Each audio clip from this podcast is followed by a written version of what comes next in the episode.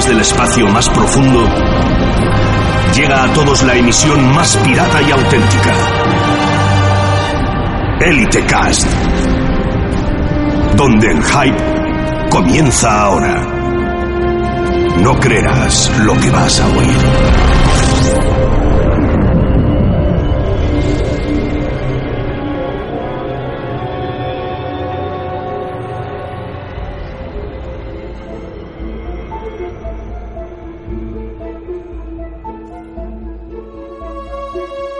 Pues ya empezamos. Bienvenidos de nuevo al Elite Cast en esta segunda temporada, el segundo episodio.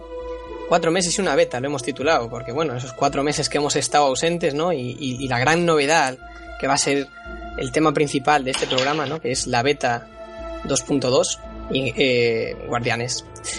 Y hoy tenemos aquí un reparto completito, completito, porque ya de inicio vamos con 11 comandantes muy experimentados todos ellos, que vienen aquí a, darle caña, a poner esta beta a caldo y criticar hasta el más mínimo detalle. Y quizás también destacar los puntos que más le han impresionado. Así que hoy, entre estos comandantes, tenemos de nuevo resurgido nuestro querido y anterior presentador, Aishore, que está aquí en directo, retransmitiendo también. Buenas, Aishore. Muy buenas a todos. Y se acerca el invierno. Tenemos al comandante Alez, Hola, buenas. ¡El rey en el norte!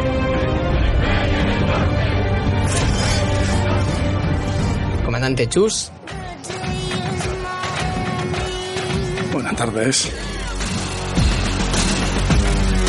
tenemos al comandante famoso Geo Guetta, Eso, de famoso. muy, muy buenas, chicos y chicas. Tenemos al comandante José Afidel,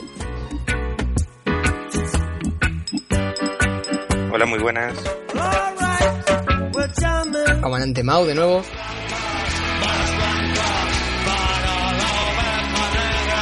Hola, comandantes. comandante Mick, Buenas tardes. nuestra querida Nira Marin,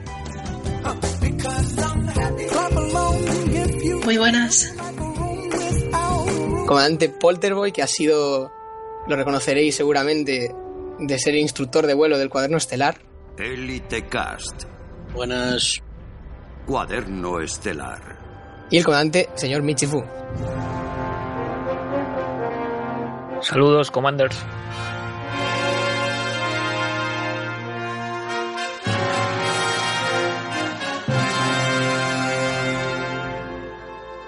Bueno, pues en este, en este programa, que nos vamos a centrar sobre todo en la beta porque hay mucho que discutir, mm, para empezar, ¿no? Podemos hacer un poco de repaso, eh, también volviendo hacia el programa anterior de las novedades que habíamos hablado, ¿no? Estas principales novedades que traía la beta, como pueden ser los cazas, como pueden ser eh, las misiones de pasajeros, o la nueva nave, ¿no? La Beluga, que ya veremos a ver qué opinan todos nuestros colaboradores. Y yo creo que, bueno, un buen punto para empezar, ¿no? Es el gran punto realmente en el que se ha apoyado Frontier a la hora de lanzar esta, esta beta Guardians, que es el hecho de los fighters, los fighters de combate, ¿no? Como si os acordáis, los que ya hayáis escuchado el anterior podcast, los que estáis siguiendo las noticias y los que hayáis seguramente leído algo en grupos o demás, en, esta beta han añadido eh, los fighters que hasta ahora conocíamos, el F-63 Condor y el Cazar Imperial, y el Taipan, que es un nuevo fighter, para lanzar desde nuestras naves. Eh, las naves aptas para lanzar estos fighters son, eh, como ya habíamos dicho en el podcast, la Corbeta Federal, la Cáter Imperial, la Anaconda, la Type 9, la Beluga, la Cañonera Federal y la Kilba.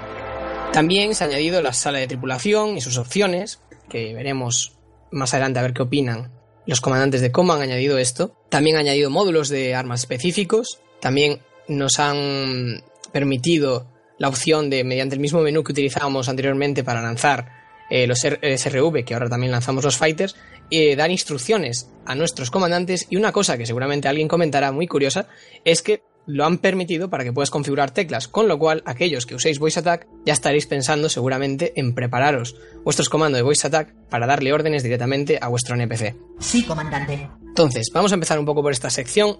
¿Qué opináis, chicos? ¿Qué ha sido los Fighters? ¿Qué ha sido lo que esperabais? ¿Os ha gustado? ¿Os ha decepcionado? ¿Qué ha sido lo que menos os gusta? ¿Que ¿Habéis encontrado algún bug, alguna cosa que cambiaríais? Para mí los fighters impresionante. La posibilidad de juego que abre me ha gustado muchísimo. La posibilidad de estar en la nave, salir en un caza rápido, defender tu nave o ir a por otra entre las dos naves es una opción de juego brutal. A mí lo que más me ha sorprendido es, la capacidad de fuego, ¿no? O sea, esperaba que como mucho llevasen unos láser de pulsos, poco más, y hasta, o sea, cañones de plasma. Ese repetidor de plasma tiene pinta de hacer mucho daño. Para una nave tan pequeña. Bueno, de hecho hay un vídeo muy recomendable de un, absoluto desconocido, es un piltrafilla que hay por ahí, creo que se llama Amic o algo así, que con una beluga y un caza se carga en PvP a una corbeta. Es muy recomendable y es muy, muy ilustrativo de lo que son los nuevos cazas, porque ver cómo, cómo un caza imperial con la ayuda de una beluga se cargan a otro caza y a la corbeta es, es digno de verse. Justamente lo que iba a comentar, la, posibilidad esta de, de, ser un 2 contra 2, que en realidad no es un 2 contra 2, ¿no? Porque tú no, no, puedes dejar de darle órdenes a tu nave mientras estás combatiendo, por ejemplo, tienes que ser consciente siempre del estado de tu nave, por ejemplo, y, y, se dio el caso en un directo que estábamos en Founders y un, y un, comandante salió con una corbeta federal y con un, no recuerdo de cazadera, no sé si era un Taipan, eh, me atacó y, dije, bueno, pues, pues vamos a tener fiesta. Y me sorprendió sobre todo mucho eh, el tema de las órdenes a la nave, ¿no? El, fire at will, el, ataque al objetivo y todo esto. Me pareció muy divertido. Y, bueno, luego el final pues me pareció más divertido todavía, porque yo iba con la beluga, yo iba con la corbeta y la corbeta pues no pudo hacer nada con la beluga y eso que me pareció absurdo. Pero realmente la opción esta es salir de tu nave y, y tú ser el, el que estás haciendo focus, por ejemplo, en un módulo o, cosas por el estilo. Claro, a, la nave, a la nave nodriza no le puedes dar órdenes de atacar a módulos, por ejemplo, pero sí que ataca al objetivo. ¿no? Entonces tú te encargas de un, módulo, por ejemplo, para que, para que la nave no salte o deshabilitar el escudo o deshabilitar cualquier cosa. Es, es, realmente brutal, es brutal, o sea, es muy divertido. Yo esa era una de las cosas que más temía cuando he visto, he visto lo que eran capaces de hacer. La primera cosa es que, ¿qué va a pasar? ¿Va a ser obligatorio realmente que todos en combate ahora te llevemos un caza? Porque el que no lo lleve va a estar en una clarísima desventaja. Eh, Frontier sí que estuvo presentando no hace mucho uno de sus vídeos con todas las novedades del 2.2 y han estado diciendo que sí que van a estar siguiendo muy de cerca todo el tema de los cazas para ver cómo lo pueden balancear, así como precios, etcétera, el límite de cazas, de copias de cazas que puedes hacer dentro de tu nave antes de tener que recargar, etcétera, etcétera. Pero de momento lo primero que han dicho, por lo que les he oído decir, ha sido que, que sí que, complica muchísimo el combate, sobre todo uno versus uno, ¿no? Pero mi temor es ese, ¿realmente va a ser obligatorio ahora llevar encima un caza? Al respecto del balanceo, a mí me, gusta la implementación que han hecho al final, que parece que no vas a poder fabricar cazas con impresora 3D como, como se pensaba, sino que tienes un límite, los que te compras, los que te caben en la, en la bahía, de, en el hangar plegados o como, como sea, y, cuando se te acaben, pues a comprar más. Como una SRV vaya, ¿no? exacto, la verdad es que es una buena mecánica. Lo que me pareció escuchar, pero estaba en inglés, lo mismo lo entendí mal, ¿vale? Una cosa que seguro que dijeron es que había un límite de 8, pero lo que no sé es que si puedes llevar 8 o puedes copiar hasta 8 utilizando materiales. Eso es lo que a mí no me quedó muy claro. Pues lo de los materiales, a ver, tal, y como está implementado ahora mismo, a día de hoy en la beta, eh, yo no he visto por ninguna por ningún lado ninguna pestaña donde me permita crear los cazas. La única forma que he visto es comprarlo en, en el outfitting. Y en principio es lo que estáis comentando, le da un puntillo de realismo eh, mejor. A, ver, a mí me, parece mejor eso de que pueda de que no tengas que, hacerlo en tu es propia que, nave. cachondeo era eso de sintetizar cazas y no sintetizar SRVs, o sea, no tenía ningún sentido, o, las dos cosas o ninguna. Pero por otra parte, yo le he visto una cosa que no me ha gustado, el hecho de que haya naves que pueden, pueden llevar eh, dos hangares con dos cazas en su bahía de carga, como quien dice, y solo pueden desplegar uno a la vez. Yo espero que eso se eso lo acaben implementando como se ha estado comentando antes fuera de, fuera de grabación, que hemos estado comentando que a lo mejor es una preparación para el multiplayer o lo que sea. Me parece un poco mal el hecho de que puedas llevar dos cazas y solo desplegar uno. El día que puedas tener a tu amigo metido en tu nave como tripulación, o bien contrates gente que ya se puede contratar, pero bueno, ya hablaremos de eso, eh, puedas contratar un piloto o dos que lleven los cazas, pues la verdad es que sería, sería de agradecer, sería más sentido Eso sería, yo creo que sí va a ser el sueño húmedo de los Ya, bueno, pero. perdón por la expresión, pero. es como todas las mecánicas que hay ahora, es cuestión de adaptarse a ellas, de buscar las contramedidas, en fin, de, de currárselo un poco y también tendrán ellos que buscar un balanceo. Pero sí, hombre, sí que es cierto que va el que lleve caza encima y pues, en caso de que se puedan sacar los dos a la vez, pues va a ser una, una gran ventaja. Pero yo le veo sentido que si tiene dos cazas y dos bahías pues, y dos pilotos que las puedan llevar, ¿por qué no? De hecho, es más, en la descripción de la Anaconda pone que puede desplegar hasta dos. O sea, es lo que pone literalmente. Es raro ah, que, no, que no se implemente. Y, otra cosa que me parece sorprendente es el tipo de naves que, pueden llevarlo. O sea, una Killback sí, una Python no, o una, o una Clipper. Eso también me parece raro. Sí, eso es una cosa que, que yo dije ya en el anterior programa y es una cosa que he estado quejándome toda la semana y es el hecho de que no, no acabo de entenderlo. O sea, no acabo de entender la explicación de por qué una Killback, una nave con unos módulos. Porque al principio pensé, ¿no? Mi, mi razonamiento inicial fue, vale, será que la Killback tiene, aunque solo sea uno, tiene un módulo que es más grande que los que tiene la Python, pero efectivamente no, o sea, la Python tiene exactamente módulos de los mismos tamaños es una nave obviamente más grande. Y tampoco me vale la excusa de es que es por la forma y por el diseño, porque hemos comprobado y efectivamente una killback cabe en el culo de una Python.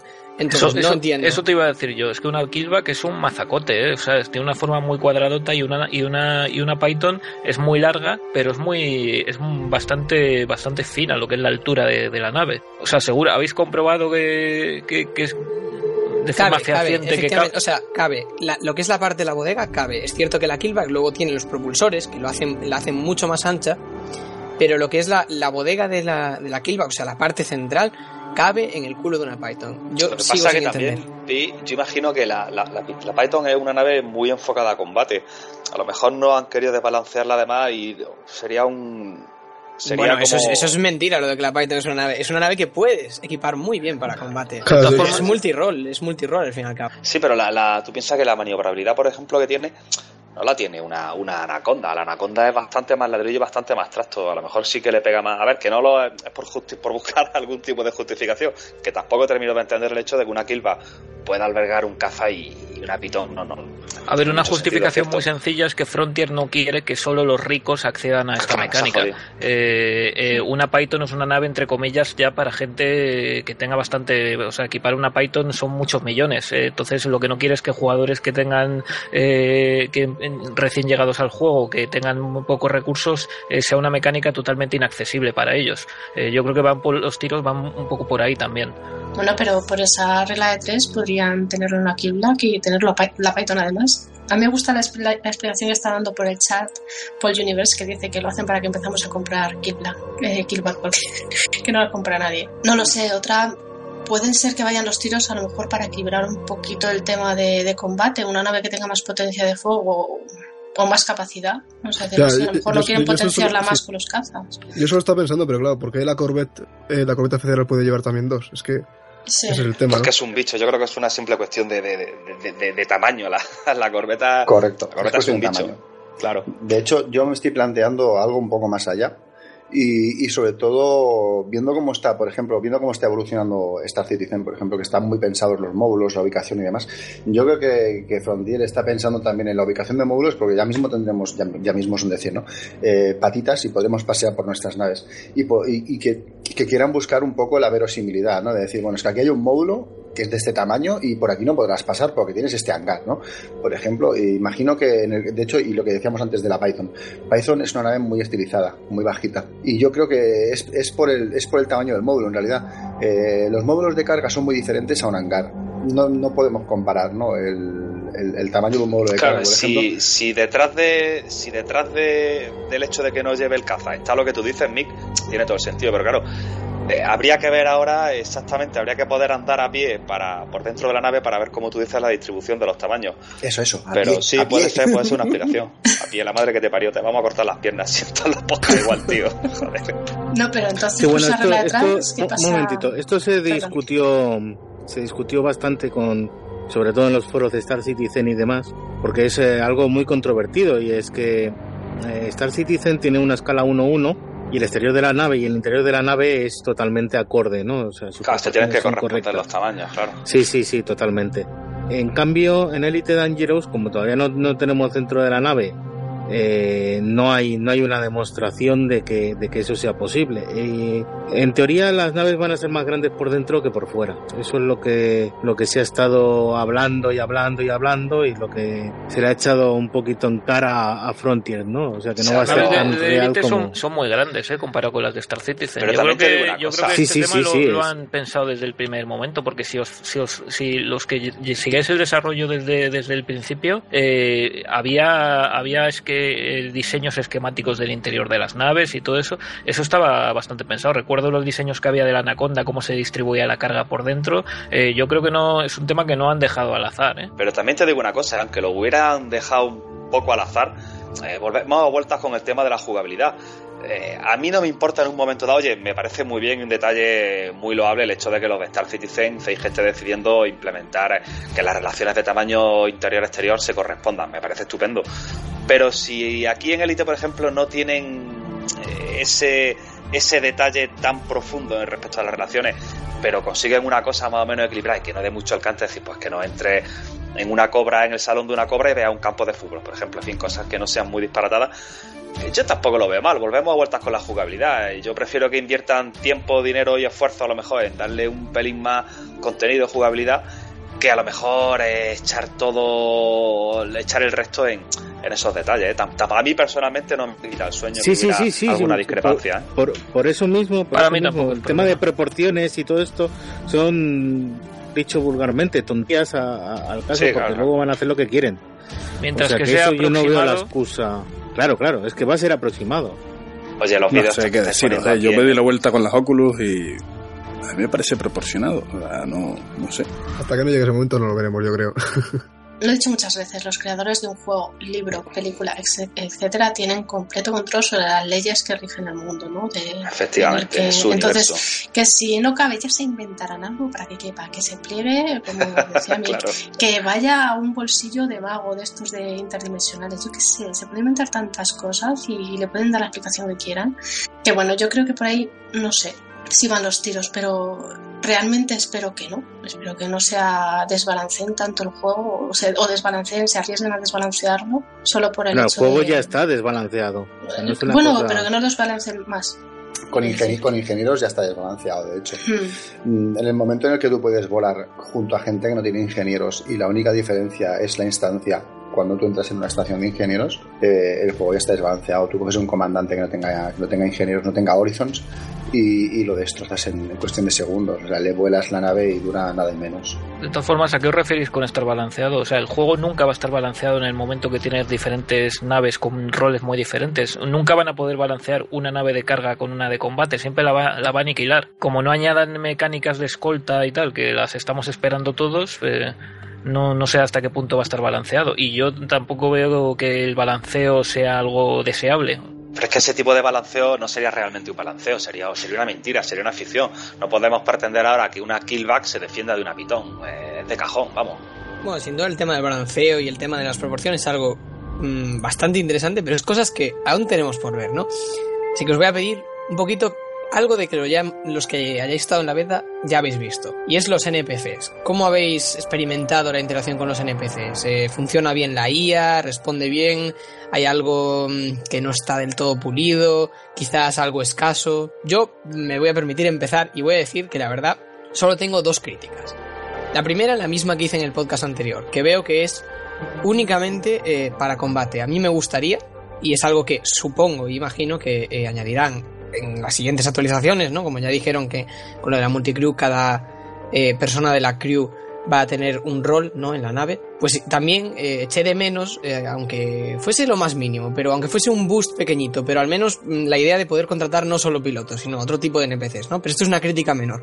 Y luego otra crítica que ya he visto por varias personas es que quizás en lo que es las opciones de maniobra se les ha saltado una opción para que la nave huya. para que la nave evite el combate. Porque le puedes mandar mantener la posición, pero eso quiere decir que se va a quedar en el sitio. Y que ataquen o no la ataquen no va a hacer nada. Entonces, ¿qué opináis vosotros? ¿Qué ¿Cuál ha sido vuestra experiencia? Tiene una orden defensiva de todas maneras, si mal no recuerdo. No sé si la orden defensiva sí, es, para defender, es, para defender, al comandante que está volando. Si está volando el comandante, es para defenderlo. para mí, mm, lo que tú decías de la maniobra evasiva, eh, es necesaria, pero tiene un problema. Tiene un problema que, es, que si eres tú el que está pilotando y te destruyen a ti, eh, a ti te envía directamente a la nave. Digamos que tiene el, link neuronal este, o entendamos que ellos lo llaman link neuronal, pero vaya, yo cuando estoy pilotando un caza, a mí me da la sensación de que soy yo, ¿no? O sea, no es, no es, un link neuronal, estás ahí. A ver, a ver, llamémoslo enlace y a la crew tripulación, que luego en el foro viene Arim con toda la razón del mundo. Un saludo, Arim, y se nos bosquea. Bueno, es que sobre eso ya estamos con lo que sospechábamos alguno. Eh, yo personalmente no lo he probado, pero ya han dicho que les eh, a un caza le han roto la carlinga y se le, sale el contador del oxígeno. ¿Qué sentido tiene eso si estás eh, pilotando la nave por control remoto? Exacto, es, lo que, es, un poco a lo que voy, ¿no? Y luego aparte la limitación de distancia que hay con la nave, hay una limitación de 30 kilómetros, creo más o menos, que, es la, distancia máxima que, permite el juego. A mí me dado la sensación de que la nave no, en ese aspecto no. Sería una, sería una, una, orden que tú le podrías dar, la de evasión, que, no sería útil del todo, a no ser que tú estés dentro de la nave. Eh, si tienes a un, NPC, pues dices, mira, pues te voy a sacrificar, vas a morir, chaval, lo siento, aquí te quedas, pero yo me piro que mi nave vale una recompra de 20 millones, 25 millones, da igual, lo que sea. Pero la, la, la situación cuando estás tú pilotando el caza es diferente. Claro, si tú dices que se vaya a la nave, ¿qué te quedas? Estoy tirado. Te va a venir a buscar luego la nave. Es que es, complicado. Es que entonces aquí vendríamos un poco a lo que hablamos en el otro podcast, ¿no? El recoger skateboards, por ejemplo. Este, ya tienes que poner una, mecánica paralela y que... Y que, venga alguien, y que venga alguien a rescatarte. Por ejemplo, que aparezca una misión en, las, en, las, en las, estaciones y que te vengan a recoger.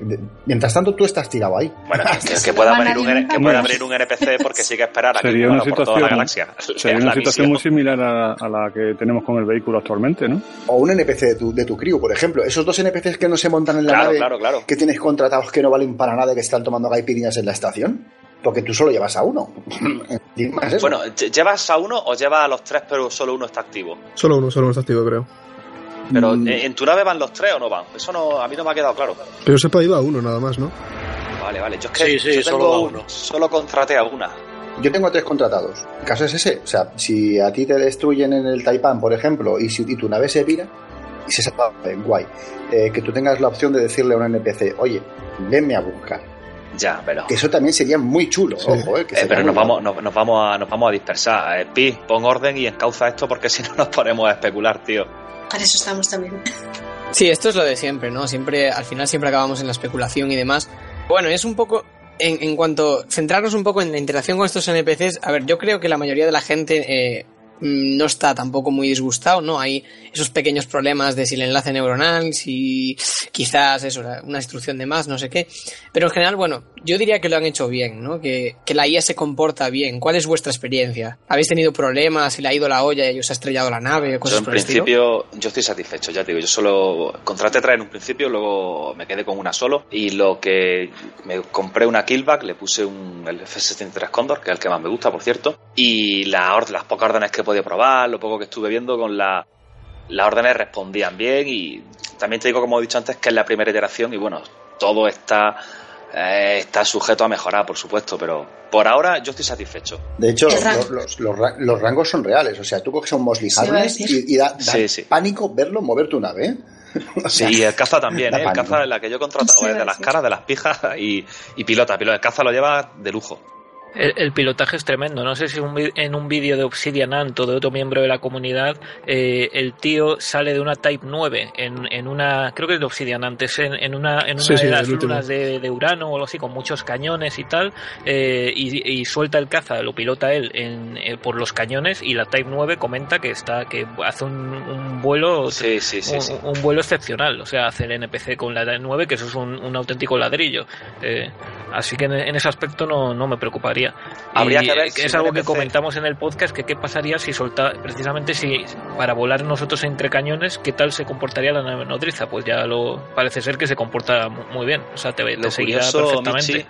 Lo curioso, Michi, sería comprobar si, por ejemplo, un NPC con una habilidad nefasta, que hayas contratado uno barato, es capaz de llevar la Type 9 también o la va a estampar entre los cañones. Eso estaría muy bien, que, contrates a un banco para ahorrarte ahí unos, créditos y, te la estrelles. Lo que, lo que yo no sé si es respecto a la maniobrabilidad o solo sería respecto al tema del combate. Porque además, eh, creo que escuché también, me parece que también los de Frontier dijeron que no podías contratar a alguien que superara tu nivel de combate, ¿no? Eso lo escuchaste. Pues no recuerdo nada, pero es un buen detalle, eso está muy bien. Es que sí que lo he escuchado, no puedes contratar a alguien porque se supone que está muy por encima de ti y no quieren. Entonces tú puedes contratar solo a la gente de tu rango menor y suben a medida que eh, les, les, mandas a combate, suben rango como si lo hicieras tú. Yo estoy en 50%. Yo, estoy en 50% de élite en combate y no he visto ningún NPC que me pasara de expert, creo. Hmm. Será, interesante ver ese, ese, supuesto aprendizaje de estos pilotos NPC porque se supone que van evolucionando. No sé si alguno de. llevamos muy poco tiempo de beta, creo, para comprobar eso. Y, y además no, solo eso, sino el tanto por ciento que se llevan varía en función del rango que te sacan. Por ejemplo, si tú eres un élite y llevas a un experto, por ejemplo, que está hay un rango, te quitará menos que si llevas un élite siendo tu élite, que te, quitará el máximo tanto por ciento de, la... Coño, curioso detalle, gracias. No tenía ni idea yo de esa, de esa la profundidad de esos detalles, macho. Hay mucho más de lo que parece ahí. Entonces, yo creo que el nivel no es tanto la maniobrabilidad que eso lo hace automáticamente, sino más al nivel de combate del, del NPC. Destacar un poco también el tema del chat que tienen, las conversaciones que mantienen el NPC Efectivamente, Sí, está, está muy chulo, me gusta. O sea, es curioso. Lo viven, lo viven. Está, sí, exacto. O sea, que me atacan, que me atacan. Y movidas de estas, es, dices, hostia, está guapo, está muy chulo. Inmersión, vamos.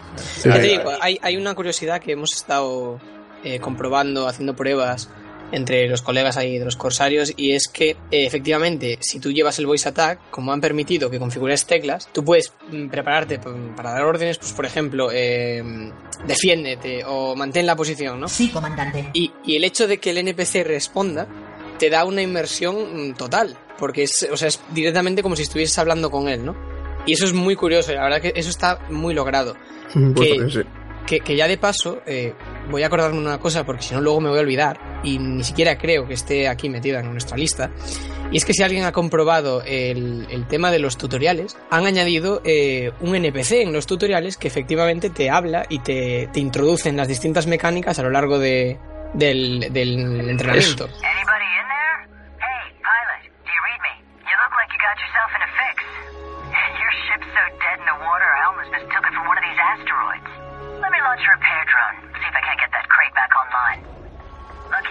puede parecer una tontería, pero para mí, eh, para nuevos jugadores, va a ser algo, me parece súper inmersivo y es un detalle eh, chorra, entre comillas, pero yo creo que es fundamental. O sea, para que la gente que tenga la primer, el primer contacto con el juego, eh, antes era muy frío. O sea, yo, bueno, hice hace un montón los tutoriales, pero recuerdo que te dejaban un poco ahí a, que te buscaran la vida. Te salían algunos mensajillos de texto, pero ahora que te hablen y tal y cual, tengas una especie como de instructor, sea una instrucción reglada, vamos, es un detalle fundamental. We might just get this rust bucket space worthy.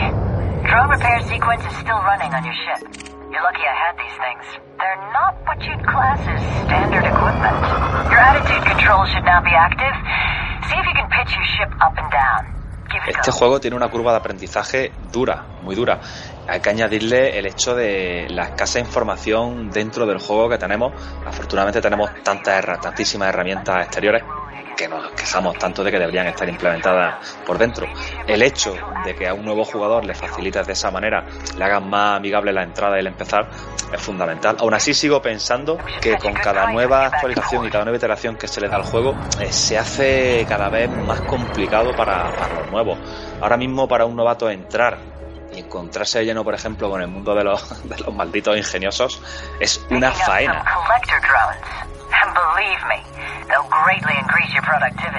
Bueno, primero enterarte de que existan siquiera, porque yo creo que hasta que lleve un mes el juego ni me enteré que existían, y porque me lo contó, me, lo contó otro comandante, si no ni me entero. Seguro que eran más bueno, yo, yo estoy probando las misiones de entrenamiento y las me las me las hice todas las, las nuevas. Que te hable que te hable el NPC en cuestión en inglés, pues de verdad no nos ayuda absolutamente en nada.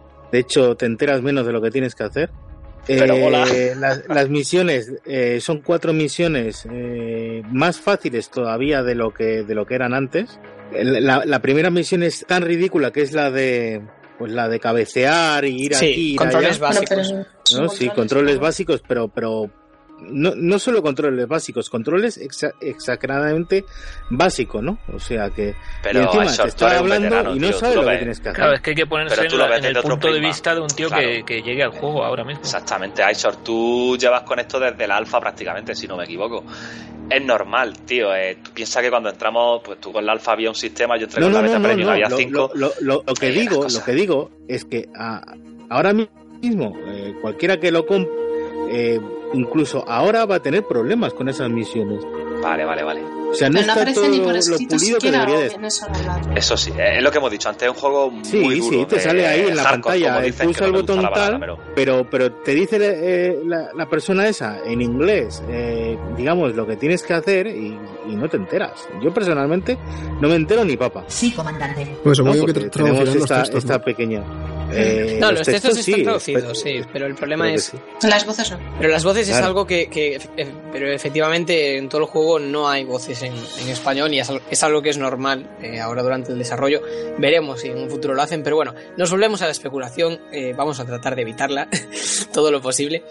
Y, nada, como, como último un poquito para cerrar el tema de los cazas, que más o menos hemos dado un repaso, si alguien se ha quedado con ganas de comentar algo, que hable ahora o calle para siempre. Todavía no lo he probado.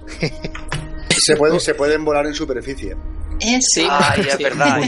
tengo que pedir disculpas. Se pueden volar en superficie y, y, es posiblemente la mejor mecánica de exploración que vamos a tener, porque por lo visto la exploración está como que muy olvidada. Parece ser que no nos quieren tanto como pensábamos. Y, la verdad es que usar un caza de scout es la leche.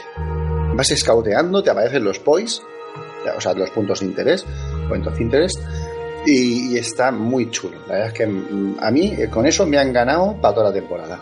Sí, es cierto. Yo dije la, la semana pasada, en el último podcast, que que no que creía creía haber entendido que no podía ser y no no me equivoqué pero vamos me equivoqué de medio a medio sí se puede yo también lo he probado y es divertidísimo además hay una altura límite a la que puedes lanzarlo me parece no que son 30 eh, 300 metros o 400 metros creo que era porque, creo que comentó alguien sí de hecho de hecho cuando tienes un caza desplegado por ejemplo no puedes aterrizar no te lo permiten Ahí va. No puedes tener SRV y caza a la vez. Correcto. Es una de las cosas que, bueno, que eso ya se verá cómo funciona y cómo va hacia adelante, ¿no? Multicrew, multicrew. Sí, ya veremos, porque eso de tener tres, tres pilotos contratados que les estás pagando y encima solo poder utilizar uno es un poco, cuanto menos curioso. A ver, claro, esto vale para algo más. Eso unido al hecho de que lo que comentábamos antes de no poder desplegar dos cazas a la vez, en fin, lo del SRV y el caza a la vez. Todas estas cosillas, como antes comentaba Mick, tienen pinta de. apuntan a, la multitripulación. Sí, apuntan a algo que está en, progreso. Sí, sí. Nada, ahora que habéis dicho, me acabo de acordar del último detalle eh, con el tema de los NPCs y saltar directamente a algo que también está relacionado con lo que estamos hablando. Y es que eh, el único fallo real que he encontrado y he comentado con gente es el hecho de que tú puedes desactivar, o sea, eh, para los que no lo sepan, eh, los pilotos que tú llevas, como estamos hablando hasta ahora, de llevar dos inactivos y uno activo, esa activación y desactivación se hace en las estaciones. Tú puedes activar o desactivar un, piloto en cualquier momento cuando estés en una estación. Eso incluye el hecho de que tú vayas a hacer una misión y antes de cobrarla puedas desactivar al piloto que hayas usado, con lo cual te quedas con el 100% del beneficio sin llevarte el restante 12% o lo que sea que se lleva el piloto. Y es una de las cosas que hemos estado hablando un poquito de que mm, quizás deberían tocarlas, porque si quieren tocar cosas con la inmersión como lo del transporte de naves, que ya veremos más adelante cómo ha quedado al final de la encuesta, pues esto también es algo que, bueno, es un poco... Eso es un exploit, tío. Yo, espero, que, se haya, reportado eso, vamos. Yo imagino, imagino que alguien lo, habrá reportado, porque es que no es muy normal. Mm, no es muy normal porque es eso, o sea, tú te puedes llevar a tu piloto, yo qué sé, a hacer un montón de misiones, eh, lo que sea, y antes de vender eh, la mercancía que lleves o antes de entregar las misiones que lleves, lo desactivas y como si no hubiese trabajado. Con lo cual, bueno. Eso pues, es ser un rata y un canalla, tío. Eso está, eso está muy feo, que, que tienen que tocar. bueno, ¿Pero qué te refieres a que, a que no ¿A qué te refieres con eso? Como si no hubiese trabajado. No lo entendí. Pues que tú, tú, lo desactivas y a él, no, o sea, ese 12% que te quita el, el, hecho de llevar el piloto activado, ya no se te aplica. Es que no es así. Es que aunque tú tengas los pilotos desactivados, cobran. Siempre están mm, cobrando. Pues hemos comprobado que eso no funcionaba, al menos en la versión 2. Yo en la 3 no lo he visto, pero en la 2... Pero, pero es que los pilotos cobran, tienen como un sueldo fijo, creo, y luego aparte se llevan porcentaje de las misiones. Y eso no, no, no, yo no lo veo así. El sueldo, el sueldo fijo es el porcentaje de lo que tú ganas. Y luego el pago inicial que te piden, pero eh, lo que es un sueldo mensual o semanal o lo que sea, tengo en principio, me puedo equivocar, pero creo que no es así. Lo único, lo único fijo que tienen es el porcentaje que tú les tienes asignado de tus beneficios. Y que cobran aunque estén desactivados, ¿eh? Solo por el eso, es lo que.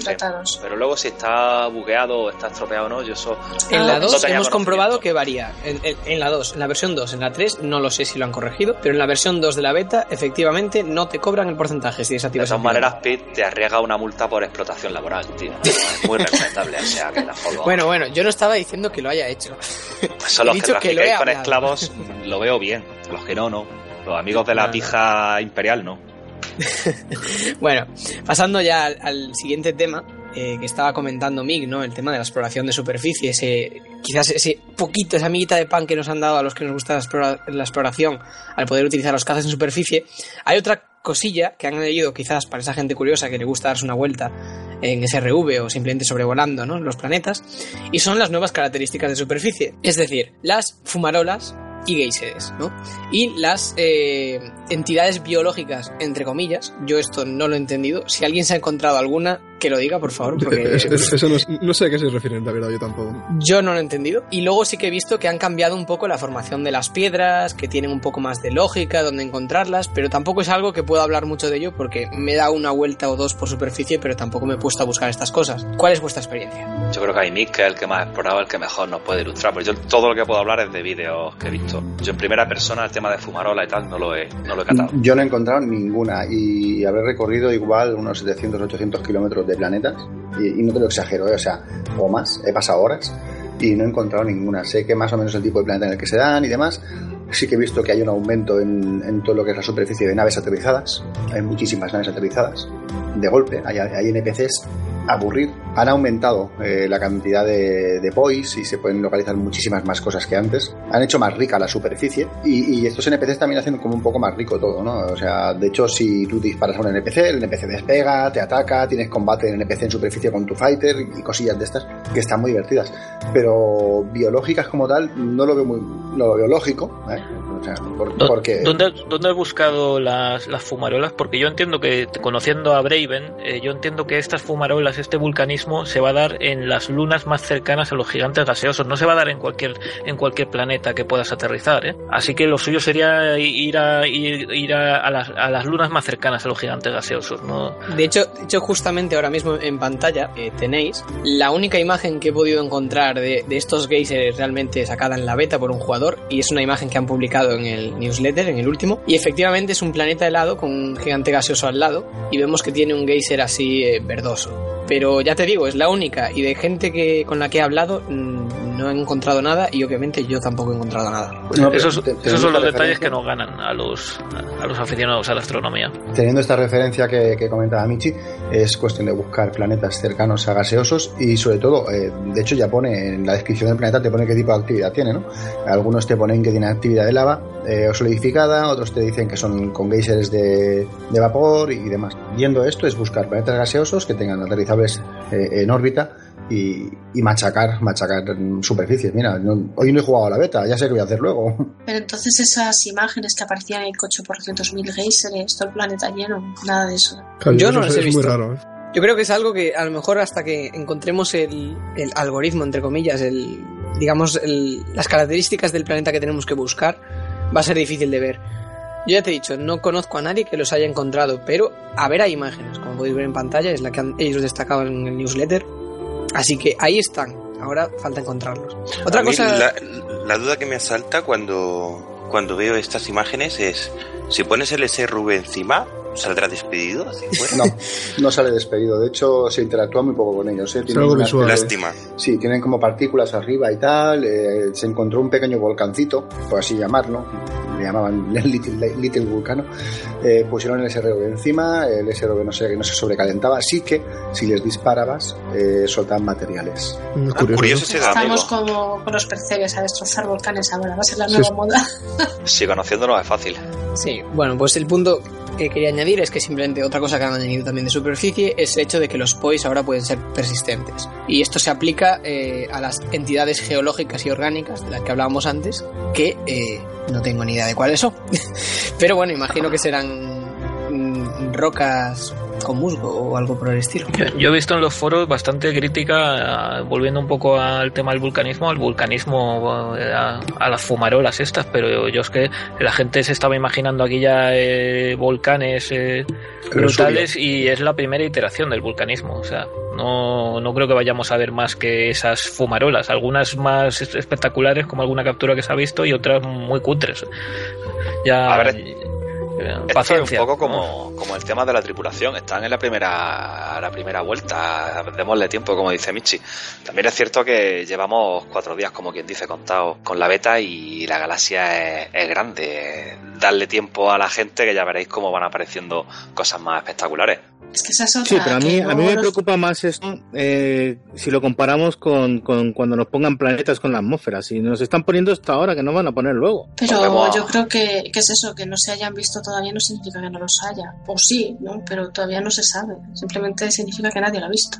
Estamos en beta, es pronto, ¿eh? Creo yo que esto mismo, esta misma fumarola, me extrañaría que ya cuando salga la versión definitiva para todo el mundo esté esto más, más pulido. También si escuchan las quejas de la gente de que queremos más fumarola, más vulcanismo, más tal, pues a lo mejor incrementan el, la probabilidad de que aparezcan, yo qué sé. Lo, tenéis fácil ir a ir a Enceladus en el sistema solar, luna de Saturno, esa que es un, eh, realmente es una luna con mucho vulcanismo de hielo, a ver si lo han implementado.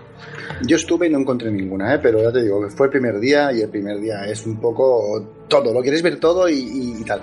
Pero sabiendo, es lo que has dicho, ¿eh? sabiendo más o menos las condiciones, os prometo que si encuentro uno, grabo vídeo. Claro, a mí lo que me extraña es que sea tan raro, ¿no? Encontrar algo de esto, es lo que más me mosquea un poco. Hombre, si te fijas en el sistema solar, solo tienen vulcanismo realmente potente conocido, la luna de Júpiter Io y, la, y Enceladus en Saturno, ¿no? Y hay muchísimas lunas. O sea que van a ser, si, si es realista el juego, que suele ser realista en, esta, en este tipo de cuestiones, es posible que solo tenga las lunas más cercanas o lunas que a su vez tengan otras lunas, interacciones entre planetas muy cercanos y tal. A ver, el tema de vulcanismo y que haya una actividad geológica tectónica viva. Eh, eh, por ahí por planeta, eh, no como dice Michi, no es una cosa de lo más extendido. No, es, común. O sea, mira el sistema solar y no es algo común. Claro, claro, geológicamente y tectónicamente la, gran mayoría de los cuerpos celestes están muertos. O sea que. Que de hecho han cambiado el sistema solar, ¿no? Metieron nuevos planetas. Sí, han metido planetas extra, extrasolares, bueno, extrasolares sí, lo más alejado de órbita y las gaitas. Estaban comentando por el chat que lo dijéramos y no sé si lo tenemos en el guion, pero es algo que a mí me gusta me gustaría comentar sí que han añadido todos los sistemas de todos estos cuerpos que han descubierto hace poco del, cinturón de Kuiper eh, los el Setna y estos planetas ahí Makemake o sea los planetas reales que han descubierto los, planet, los planetoides vamos que están más allá de Plutón los han añadido es una pasada. E incluso algún planeta han añadido, añadido uno gordo al final que es un planeta que se sospecha que pueda estar ahí por interacciones de otros planetas eh, cercanos que sospechan que puede haber un planeta bastante gordo y lo han, lo han añadido. Pero el resto creo que son reales todos. ¿eh? Efectivamente han hecho una actualización de,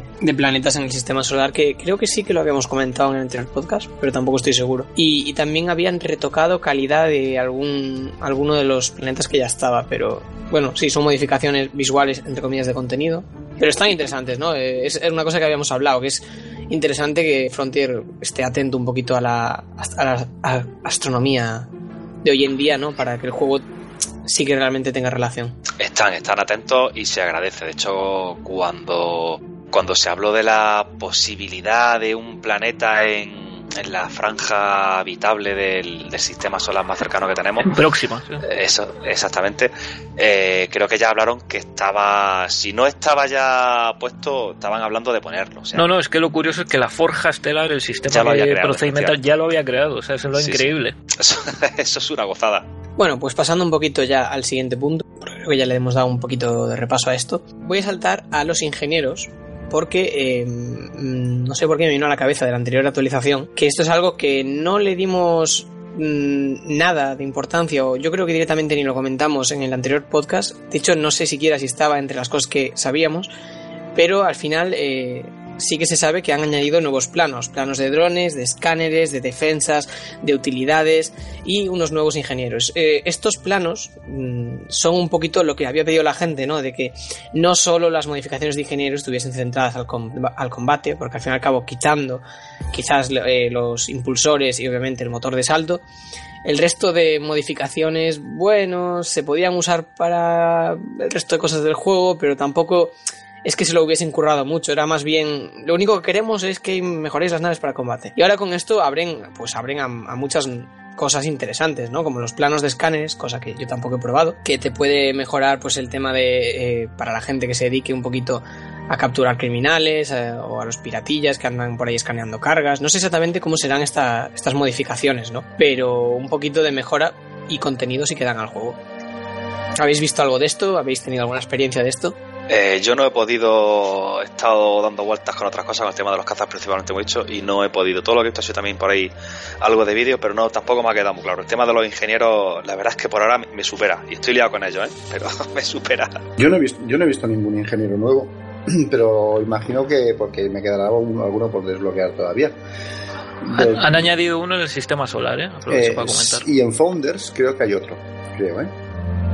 Creo que en, sí, en Founders hay uno. En Founders hay uno, pero claro, este debe ser un ingeniero que debe ser la hostia o debe ser el peor de todos, porque claro, a Founders no tiene acceso todo el mundo, solo puedes acceder si, si tienes élite en algún rango. Yo no he visto nada en Founders. Y, bueno, me, me, pica la curiosidad sobre todo eso, ¿no? El por qué poner uno en Founders cuando se requiere un rango de élite, ¿no? No le encuentro mucho sentido. Es como diciendo. Es otro aliciente, es otra forma de. Otra traba. Eh. De hecho, perdón, el tema de los ingenieros MIG eh, básicamente es una traba tras otra. Que no digo que esté mal, digo que es difícil, nada más, pero es una traba tras otra. Desde la propia recolección de los materiales hasta las invitaciones eh, o, el iniciarse con según qué, qué ingenieros, porque los requisitos que piden algunos Joder, tienen tarea, macho. Es que si no nos quedaremos sin nada que hacer. Lo, de los chemicals, lo, que damos a ti, Mick, ¿no? Un poco lo de los chemicals, no sé cómo eran, los, los materiales esos que no encontraba por ningún sitio. Chemical manipulators, y los he encontrado al final. Eso, eso. A ver, a mí yo, yo llevaba cuatro días buscando terminales modulares y al final lo he conseguido porque a mí le sobraban cuatro, hemos quedado yo para allá raudo y me he puesto a cogerlo. Que por cierto, me he puesto a cogerlo manualmente y me he cargado una de ellos, me he quedado con tres, ya me vale. Bueno, o sea que no ha habido demasiadas experiencias con esto, ¿no? Creo que nos hemos centrado en otras cosas en, cuanto a la beta. Tiene mucho contenido y ya ha pasado poco tiempo también de, beta, ¿eh? Sí, llevamos cuatro días de beta. Efectivamente. Cuatro días y con muchos problemas también. Ha habido muchos problemas de conexión en la beta y no Efectivamente, ha habido los dos primeros días el abierto estaba imposible. abierto, cerrado, en solo, abierto y en privado. Igual, de, de, donde fuera. El hecho de que llevemos cuatro días de beta y ya haya tres versiones de la beta ya dice mucho. Eso es normal también, eso en todas las betas suele ser normal. En otras betas ha habido bastante inestabilidad y yo creo que dejan servidores muy poco potentes. ¿eh? eh no vamos a tener acceso a los mega servidores que tenga el modo open. Dejarán ahí un servidor cutre y para que porque estiman que se conecta mucha menos gente. Entiendo yo. Sí, pues sí, yo creo que totalmente correcto. ¿eh? Bueno, pues si os parece bien, vamos a hacer una pequeña pausa porque nos han pedido más pausas a lo largo del podcast. Y en esta, pues va a ser una pausa un poquito distinta, así todos bebemos un poquito de agua y demás. Y en vez de dejaros con publicidad, vais a tener una pequeña sección que estamos introduciendo en el podcast, hecha por los comandantes Tú no te metas y Kurodan del grupo de Telegram. Así que nada, en unos minutos eh, volvemos. Muy buenas, comandante. En el capítulo piloto de esta nueva sección, hoy vamos a hablar de combate PvE en res, sitio de extracción. Si no lo sabíais, os recomiendo mirar la guía de abreviaciones en este mismo canal, pero va a ser sin mejoras de ingenieros. Eso lo debatiremos otro día. Hay muchas cosas que saber en el combate, pero en este capítulo nos vamos a centrar exclusivamente en tres. Estas serán un consejo, un truquillo y una vivencia, que es el nombre de esta sección. Primero de todo, ¿estás seguro que tu configuración es la adecuada? Hay miles de configuraciones sin contar las mejoras que nos producen nuestros amigos ingenieros, y todas son válidas, pero dependen siempre de la situación. Hoy vamos a poner algunos ejemplos. Hablamos hoy de farmear en un res, pero cada comandante decide estar un tiempo diferente. Si decides estar mucho tiempo, tal vez te convenga usar láseres en lugar de armas con munición para evitar tener que salir a menudo. Si por otro lado es zona de combate o alto riesgo, usa munición siempre para poder hacer el mayor daño en el menor tiempo y así sobrevivir más. La munición más recomendada habitualmente son los multicañones junto a los láseres. Estos pueden ser de pulso o de rayo, depende de cada comandante y cada nave. Para bajar escudos, básicamente son. Que no os digan lo contrario, el tamaño importa. Si vais a pelear contra naves pequeñas, no uséis cañones de plasma o cañones fijos, os costará mucho más de acertar, y mientras apuntáis os quedaréis expuestos. Recordad que no se trata de matar más rápido, sino de equilibrar velocidad y supervivencia para estar el mayor tiempo posible en el res. Segundo, ¿qué buscas? Más concretamente, ¿qué nave buscas? En base a tu configuración y nave puedes buscar naves más grandes o más pequeñas. Las grandes suelen dar más dinero, así que por ejemplo, si entramos en un res donde nos salen solo naves pequeñas y medianas, vamos a ir lo más cerca de donde nos marca que está ese res y volver al menú principal. Tras esto, volvemos a entrar y miramos qué naves hay cerca. Hay que repetir hasta encontrar el tipo de nave que buscamos. En este caso, normalmente serán anacondas, ferdelans y alguna, y alguna FAS. Incluso alguna Python nos iría bien. Tercero, recopilamos una vivencia de un piloto anónimo. Dicho piloto dice, en mis tiempos, entrar en un res era perder el tiempo y dinero, ya que la Federación de Pilotos no ponía recompensas suficientemente elevadas. Eso hizo que tuviera que aprender a pelear con naves más grandes para ganarme el jornal. En una de esas refriegas, mi nave, aún con escudo, se quedó sin munición en mis multicañones, y mis láseres de pulsos ya no daban para más. Recurrió una técnica que muchos comandantes novatos creen que es errónea, pero que, como vamos a ver en el capítulo de PvP, es una técnica más. Embestí a esa SP élite con una velocidad comparable de los pilotos que no frenan al entrar en la estación y acaban hechos papilla en el fondo de esta. Perdí un alto porcentaje de hull, pero me llevé la recompensa antes de ir a reparar y recargar, y lo más importante, recuperé mi honor. Moraleja, vuestras naves así como el entorno son armas en potencia también. No lo olvidéis. Bien, comandantes, esto ha sido todo en este capítulo. Espero haber ayudado un poco a esos nuevos comandantes que buscan hacer un dinero en el noble arte de cazar recompensas. Nos vemos la semana que viene con un nuevo capítulo sobre comercio. Fly safe, commanders.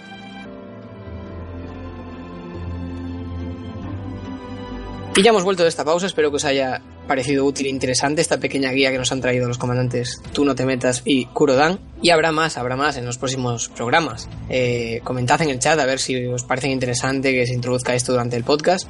Y bueno, tranquilos que la publicidad que tanto amáis, de la mano de nuestro querido Emi Falcon, también estará en el podcast en las siguientes pausas. Ahora vamos a saltar a otro punto de la beta, la, de las grandes de los grandes pilares ¿no? en los que se ha eh, apoyado Frontier a la hora de lanzar esta beta, que ha sido la nueva nave, la Beluga Liner. Yo, como no la he probado demasiado, voy a dejar que comenten nuestros comandantes. ¿Qué os ha parecido la Beluga Liner? ¿Cuánto la habéis probado? ¿Habéis comprobado su calidad, el, cuero de los asientos? Llevo una hora buscándola como un loco. Yo, yo, la, he probado, yo la, he probado, pero en una situación atípica. O sea, de hecho, yo no puedo hacer misiones de ingeniero, de pasajero, ya lo he comentado antes. Se me bloquea, o sea, se me fisea el juego, ¿no? Pero lo mío fue PvP. O sea, con PvP. Y sí, sí, sí, sí, sí. Y, y me dejó alucinado. O sea, no me esperaba yo esa maniobrabilidad en la nave ni de broma la verdad es que la nave eh, aguanta lo suyo, es, es amplia, la, tiene una cabina. ¿La armaste, la armaste hasta los dientes? No, no, no, Esa historia que has contado de que te cargaste a un comandante con una corbeta federal me resulta increíble. Tengo, tengo está el highlight, está el highlight, Tengo que verlo, eh, pero, pero el caso, el caso es que me, resulta una, o sea, la nave es, por dentro es increíble, o sea, la cabina es brutal, ¿sabes? Eso es, es como, es como algo espectacular, o sea, el, el, el verla es muy amplia tiene dos salidas, van, hay, dos, hay dos asientos, uno a cada lado para, para el piloto. El piloto va en el centro, que cosa que me parece bastante extraña. Normalmente, eh, no sé por qué, Frontier no se ubica en el, lado, en el lado derecho de las cabinas, porque ellos, como son ingleses, han dicho, pues el resto del mundo también, ¿no? Pero casi muy pocas naves llevan la ubicación del piloto en el lado izquierdo, que es la, el global europeo. Pero sí que es verdad que, que, como nave por dentro es espectacular, o sea, muy limpio todo, muy pulido, es, es muy rollo, es muy rollo autocar de lujo. Algo, Está muy chula, sí es cierto. Luego yo no puedo probarla y perdón que te interrumpa, Mick, pero yo vuelvo al vídeo que tú has, porque para mí es el más significativo. A ver, no nos engañemos, yo imagino también que el de la, el de la corbeta con su caza eh, a ver, tú, lo haces, la verdad es que lo haces de lujo. el tío le vuela alrededor buscándole sus puntos ciegos y no le da opción pero me parece extraño, yo creo que esa, esa corbeta debía ir mal, armada o el tío se había amputado las dos manos, porque una corbeta a pleno rendimiento abriendo fuego contra una beluga, caramba, eh, yo no sé qué clase de blindaje de escudo llevaba tu beluga, pero fue, la verdad es que es brutal, me parece un, poco bestia que una corbeta con su caza eh, no pueda acabar con una beluga con su caza. No, no, yo tampoco. La verdad es que yo también me quedé un poco así alucinado, pero bueno, el caso es que como movilidad me parece una movilidad excelente. Tiene, tiene buena movilidad, muy buena. O sea, se maniobra bien, no es, a pesar de ser eh, del tamaño, es del tamaño cáter. O sea, eh, saldrá por unos 72 millones aproximadamente, porque la beta está por unos 7,2. Échale un cero más. Eh, no me parece un, un precio exagerado para la nave que es, la verdad. O sea que mejor, mejor de maniobrabilidad que una Cater, porque eso no hay quien lo mueva. Sí, sí, sí, no, no, no, es que la Cater, o sea, lo de la Cater es un mundo aparte. Yo tengo una Cater mejorada y aún así me cuesta, es un horror. ¿Y, y la inercia de la nave? Eh, ¿Necesitas 4 o 5 kilómetros para frenar como, como la Cater o, o, o frena también más rápido? Frena bastante bien. Es, es, está muy acorde con lo que es la Orca realmente. O sea, la Orca de por sí también es bastante, bastante maniobrable, ¿no? Pero, o sea, para lo grande que es, yo he encontrado que no es, no es mucho más complicada que la Orca, por ejemplo. ¿Cómo va de equipamiento esta nave? El equipamiento de esta nave es caprichoso. Muy caprichoso porque hay módulos obligatorios para cabina o blindaje o cargo. No le puedes poner un interdictor, por ejemplo. Hay, o sea, sí que puedes, pero tienes que sacrificar los módulos grandes. O sea, tienes los módulos de tamaño 7 uno, uno, de ellos inicialmente, tamaño 7 creo que era así, tamaño 7. Uno de ellos inicialmente es para el escudo. El otro eh, puedes ponerle un full scoop si quieres, si te vas a hacer un viaje de una misión a, a por ejemplo.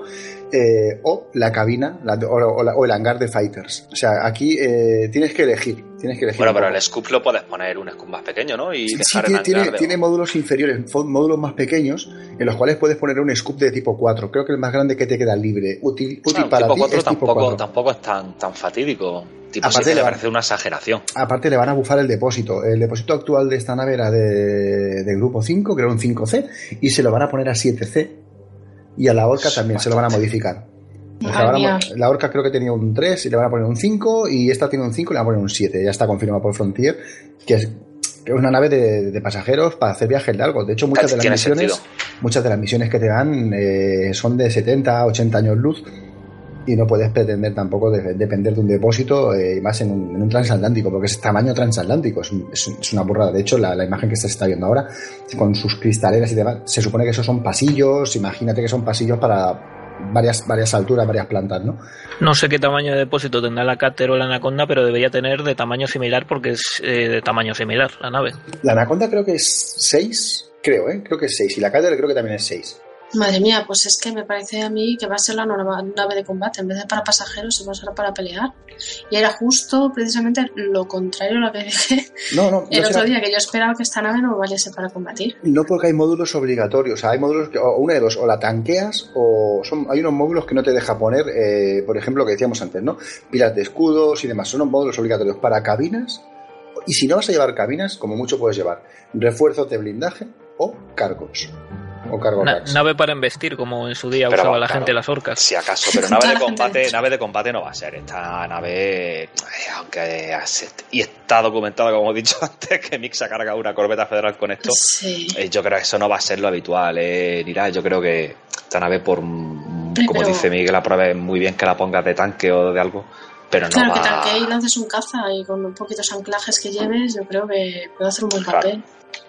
Mira, acabo de ver 6 de es el full tank de la Cater. Pues eh, esta nave en longitud es como una Cater o un ligeramente más corta y el cuerpo casi se ve más gordo, así que debería tener un depósito de combustible como una Cater. ¿Precio estimado? ¿Os hacéis una idea? Se- Yo creo que unos 72 millones, 70 entre, va a estar en el rango de los, de los 70 a 80. ¿eh? Es- Está por 7,2 en la beta y normalmente los precios de beta suelen ser un cero menos. Si es así, perfecto, me parece barata. ¿Cuánto vale una orca? Ahora mismo lo sabéis. No tengo yo. 40 y, 40 y algo, tengo yo una. Pues Sí, poca ahí, diferencia me 40 y parece, ¿eh? Sí, yo me he llevado una alegría, pues yo pensaba que iba a costar lo mismo que una anaconda o algo así. Bueno, luego, Sí, hay, sí. luego hay que equiparlo, Yo pensaba ¿no? Que estaría por ahí. Sí, cua- 48 vale la, la orca. Yo creo que la diferencia se debería ir a más precio. Sí, yo creo que también, vamos. El tamaño y demás se presta a ello. Vuelvo al mismo, estamos hablando de, de cacharros sin equipar, ¿eh? Luego empezar a meterle módulos al bicho. Módulo 7 no puede ser precisamente barato. Sí, sí, pero bueno, que te cuesta equipar una anaconda también y el precio base tiene tela. Claro. Sí, tampoco. Bueno. Por eso digo que aún así me parece. A ver, si es verdad que cuesta 70 millones, que lo mismo luego cuesta 700, no 70. no creo, pero. No, no, no se va a ir a tanto. eh. Yo veo la, la conda, yo veo lógico que sea más cara, ¿eh? La Gunda que le hace la construcción de tipo militar con esos blindajes, esas cosas, yo qué sé.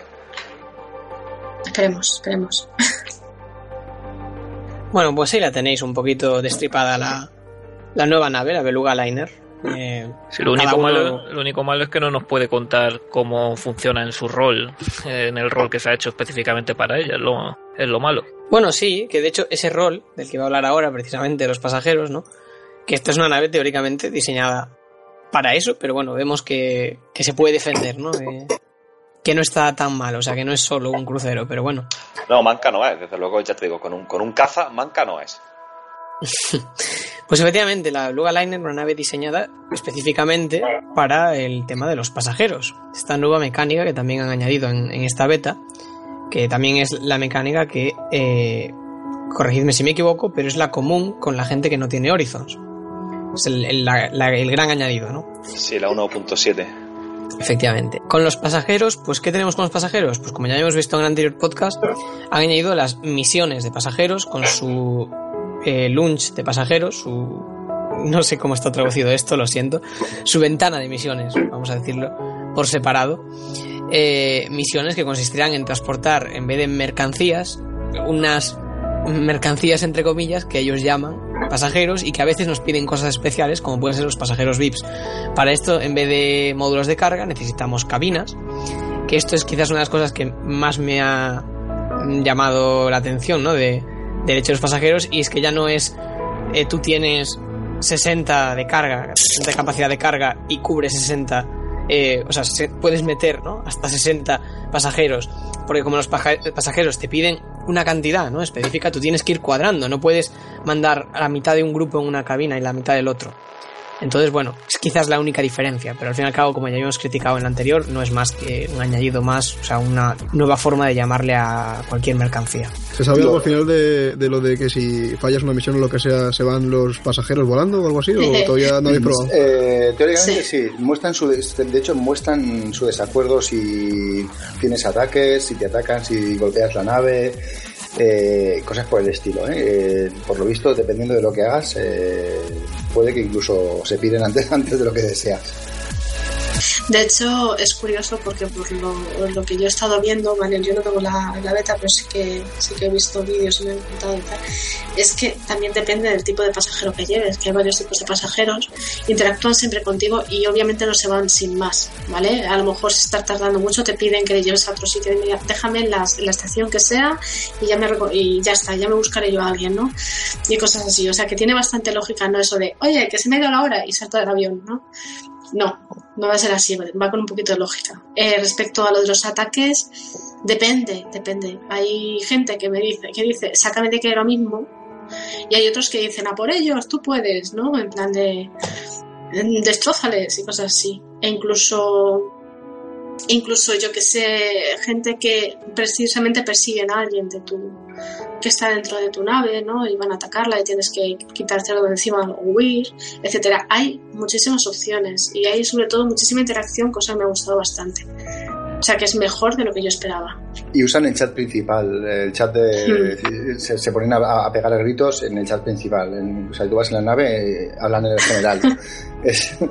he visto cosas muy, muy raras. Es que Frontier habló principalmente dando, cuando daba publicidad a esta mecánica, los VIP, mm, pues hablaba de los pasajeros tipo diva, o, pero aquí se ve una cantidad de, de, tipo de pasajeros eh, bastante, bastante variada. O sea, eh, los eh, hasta terroristas puede llevar. Así que si llevas terroristas, es que la facción, eh, los grandes poderes, imagino que te atacarán si te escanean. Hay algunos, yo que sé, que te piden que no seas escaneado, hay otros que les parece incluso bien que estés trapicheando mientras lo llevas encima, otros que no. Eh, ahí la verdad es que hay puntos muy graciosos y muy divertidos. me han hablado de misiones, que es transportar de forma ilegal a, alguien o a alguien que está buscado y que al fin y al cabo son como las misiones de contrabando, pero en vez de con mercancía ilegal, pues con gente que digamos que prefiere no ser identificada. Bueno, es una, nueva mecánica para gustos colores, ¿no? Eh, habrá algunos que estén más de acuerdo con el funcionamiento de esta mecánica, algunos que pulirían un poco, cambiarían ciertas cosas. También he visto que se ha abierto un poquito el debate sobre la rentabilidad de esto. ¿Sabéis algo? ¿Opináis? ¿Tenéis vuestra opinión ya formada? Es que he oído que habéis tenido muchos problemas ¿no? para hacer las misiones de pasajeros. A lo mejor por eso todavía no hay mucha opinión al respecto. a mí es que la verdad es que el tema de los pasajeros no me, no me atrae. El día que pueda que haya misiones muy específicas para jugarla un poco, como habéis dicho, como si de contrabando se, se tratase, sí me van a atraer más. Eh, por lo demás, pues bueno, como siempre, una mecánica más que se agradece y faltan cosillas, pero bueno, cuestión de tiempo. No son muy orientativos de todas formas las recompensas por las misiones en, los periodos de beta. Muchas veces los Frontier los pone un poco al tontún. o sea, que, haya una polémica por eso. A mí es que me sigue, me sigue pareciendo que, o sea, la idea, la idea, por ejemplo, de hacer misiones de pasajeros e ir a, a Sagitarius, las de largo, largo recorrido, me parecen chulas, me parecen chulas y me parece un poco como diciendo, no hemos puesto nada nuevo en, exploración, vamos a ampliar esto un poco y, que la gente salga, por ejemplo, de la burbuja, ¿no? De todos modos, eh, creo que queda mucho por hacer. Las misiones de pasajeros son muy similares a una misión de, cargo. ¿no? Eh, la única diferencia que hay es que pues, te puedes ver envuelto en escalas mm, porque el pasajero te lo pida, pero bueno, eso son ya muchas veces te sucede, ¿no? Una misión de entrega. No, no, ahora no me lo entregues aquí, entrégamelo allí. O sea, no, no han creado realmente una mecánica nueva, sino que han cogido las mecánicas que ya, había, ya, ya teníamos y, las, han, las han juntado para crear una nueva manera de hacer esas entregas. Es, casi, es casi un skin de la mecánica que ya teníamos. Como una pequeña modificación. Pero el rollo de que, yo qué sé, si te chocas un poco, eres brusco, tal, interactúen contigo, hace que tú pilotes de una manera distinta. Eso, ¿sabes? eso ya cambia con respecto a lo demás, puede ser un incentivo. Para mí, por lo menos, es un incentivo. Vamos, es un, no sé, algo nuevo y algo, no sé, tiene pinta, tiene muy buena pinta. Es cierto que es una, es una vuelta de tuerca sobre la mecánica que ya había, pero claro, también es cierto que la, los, humanos no se van a comportar como la mercancía y te van a obligar a, a jugar de otra manera. Entonces, bueno, sí, es una vuelta de tuerca de la mecánica anterior, pero bueno, ahí está, no está mal. pues curiosidad. Tengo curiosidad por saber, perdón.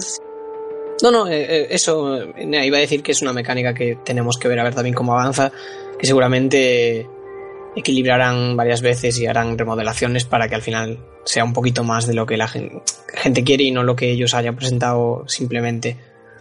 ¿Qué, querías, Nira? ¿Qué ibas a añadir? ah, sí, perdón que había perdido el hilo. Que yo tengo curiosidad por ver qué pasa cuando mezclas diferentes tipos de pasajeros.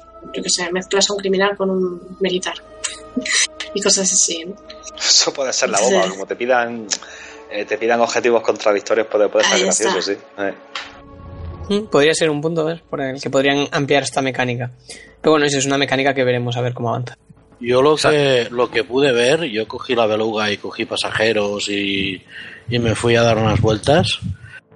Y, y que no se ha comentado, eh, han puesto puntos turísticos en planetas y, y que son como POIs, son, te tienes que acercar y ahí está el punto turístico. Si coges gente de, de para primera clase y tal, te pueden pedir que te acerques a esos puntos turísticos y tal igual. Yo no sé si la, la interacción con esos puntos es solo si te lo pide el pasajero vas y si no no vas o si, si servirán para algo más te, aparece, cuando lo escaneas te aparece un texto, te cuentan ahí la historia del punto, de ese punto en concreto, eso, eso está muy bien.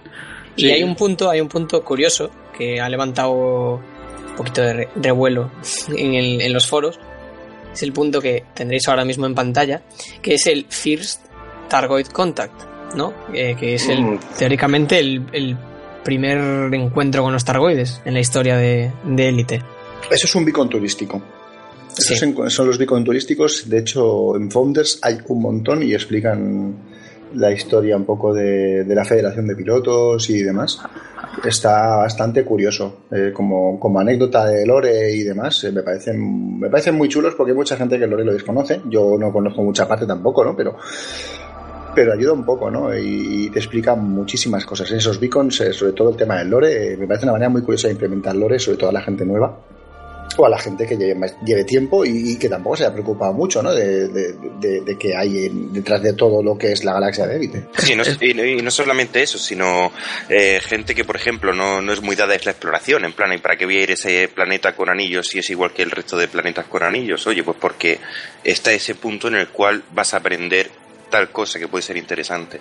Eso, es un punto bueno. Hombre, lo que es una pasada es que eh, si vas a Sagitario el texto que te salga, pues te ponga esto fue descubierto por el comandante tal. Y si añaden otros puntos, eh, los eh, creo que Frontier hizo un concurso o algo así, solicitó en su momento que, que, se, que se dijeran sitios de interés. Y esos sitios de interés serán descubiertos por sus respectivos comandantes y estaría bien que te contaran un poco que, es, que Frontier haya contado con ellos, con esos comandantes que los descubrieron para que, añadieran ahí unas líneas al texto o lo así. El momento pues que, que, creo que de momento no se da. Lo que sí sé que hay son bastantes puntos. A mí respecto al de los Targoides me escama un poco. vamos a ver si Frontier se centra de una vez por todas con esto, porque está el lore de, de, los de, del élite, de los élite clásicos, estaba ya establecido y, se suponía que iban a cambiarlo. Esto el Elite Dangerous era al final dijeron que iba a ser un reboot y que todos los hechos que, que habían acontecido no iban a aplicar. Entonces, este lore que han añadido en ese punto de interés que se ha visto del primer contacto Targoide es el nuevo ¿Es el nuevo lore? ¿Es el antiguo? ¿Que se aclaran con este tema o qué pasa? Eh, no sé si alguno lo sabéis. Es del First Encounters, ese. Eh, habla, habla de Elite First Encounters, de todo lo que es el beacon ese. Yo tengo entendido que sí. Que es de la no, no, no. que es del original, pero vamos. Te lo confirmo, yo te lo confirmo. Habla de First Encounters. Perfecto. O sea que hubo la guerra con los targoides, el tema del virus micoide, este, los hongos que, que se sintetizaron para atacarles a su biología, eso sucedió y, y, sucedió uno de los finales del juego, que era el que, el que se intentaba aniquilar a la especie, entiendo. Exacto.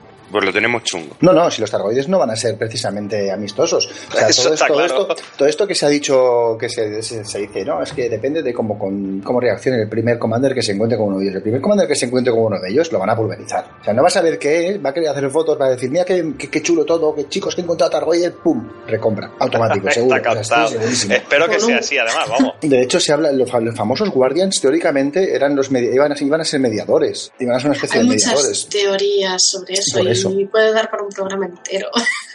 Todo lo que hay, todas las especulaciones, todas las investigaciones que hay sobre el tema. En teoría también, y voy a abrirlo por aquí, no voy a desviar más del tema, dicen que hay una segunda raza de alienígenas y que los guardianes podrían ser de esa, de esa segunda raza. Que los argoides no es lo peor al que nos vamos a encontrar. Braven y, madre mía. Braven y Brooks dijeron hace meses que los targoides no iban a ser la primera raza con la que nos íbamos a encontrar. Yo Eso y, y, lo dijeron. Mm. Claro, pero no queda claro todavía, ¿no? Lo que nos hemos encontrado hasta ahora, ¿de qué es? ¿De una de, una de esas razas, de los zargoides? Pues, no sé, sabe, no se sabe eh, la UA en teoría es targoide porque transmite el sistema octal, que ya sabéis que es el, modo superior de los targoides, a todo en base 8. Pero claro, es un decir, lo que no se sabe son los barnacles. o sea, los percebes no se saben si son targoides o no. O tienen que ver con los targoides o con la segunda raza. Eso es lo que todavía no están seguros. Toda esta especulación tan, tan interesante, la que nos habla Nira, que como dice, se podría hacer un programa, digamos que entra dentro de ese eh, punto que a mí me ha hecho mucha gracia cuando lo he leído en el, en el Chainlock, de cosas misteriosas. Todo ese añadido de cosas misteriosas que es una de las razones con las que justificábamos el hecho de que esta update no estuviese tampoco demasiado cargada de contenido evidente, ¿no? Pueden ser esas cosas misteriosas que nos esperan, que no tienen, seguramente no tienen tanto que ver con el hecho de la mecánica, pero que pueden significar un gran cambio para el universo Elite Dangerous. Porque estamos hablando de eso, de introducción, de la posible introducción de una nueva raza y las cosas que eso conlleva, tanto en la historia como en la forma de jugar. Hombre, algo se guardaban, ¿no? De todas formas, ¿no? Dijeron que en octubre con el parche ya iban, se supone que ya iban a llegar los Zargoides o iba a pasar algo realmente, ¿no? Cuando pasó lo de la nave estrellada. Hay, hay mucho contenido que no se, ha, no se ha puesto en game para evitar spoilers, eso tenerlo claro. Pero de todos modos, el bombazo final yo estoy convencido que es la famosa update sorpresa. O sea, ese, ese nos va a dejar a todos con el culo torcido del todo. O sea, bueno, esperemos. Esperemos que no sea todo IP también. ¿Sabes? Como pasó con otras historias. Que mucho IP, mucho IP, y luego vaya planchazo. Y no, no tendremos piernas para la última. Ah, no, no, no, eso está, eso está cantado.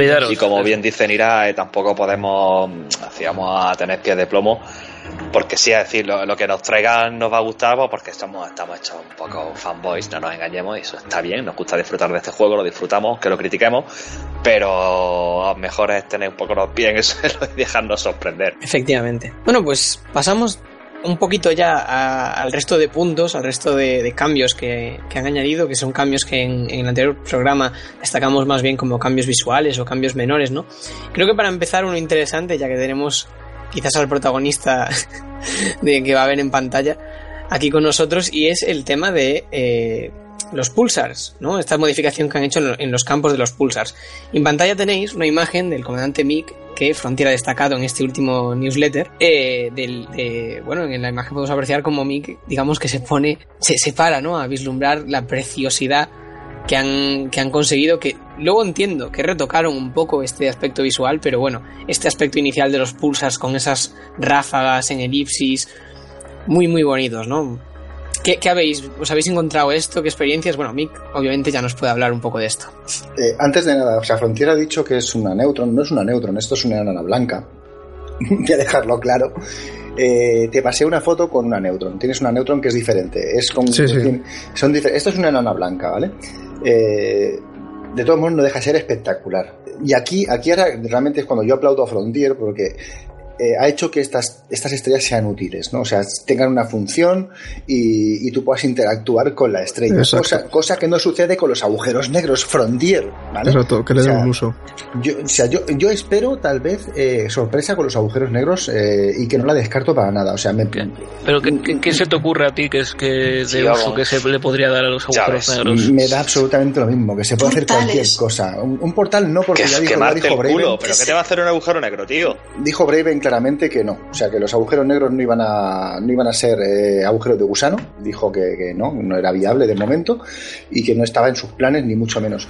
Pero algo, o sea, hombre, tú sueñas con las piernas y otros soñamos con discos de acreción de lo que es eh, agujeros negros cercanos a estrellas y con discos de gas, o sea, absorbiendo la estrella. No, no, Correcto, es justo lo que a decir. Eso, es lo, con lo que soñamos algunos también. Yo, sueño con que se pueda destruir un sistema entero, por ejemplo, o que me lleve Andrómeda, ¿sabes? O sea, que un agujero, yo, yo entré por un agujero y aparezcan tomar por culo Yo lo que creo es que tú deberías dejar el Onion Head, pero a ritmo de ya, Mick, chaval, pero ya.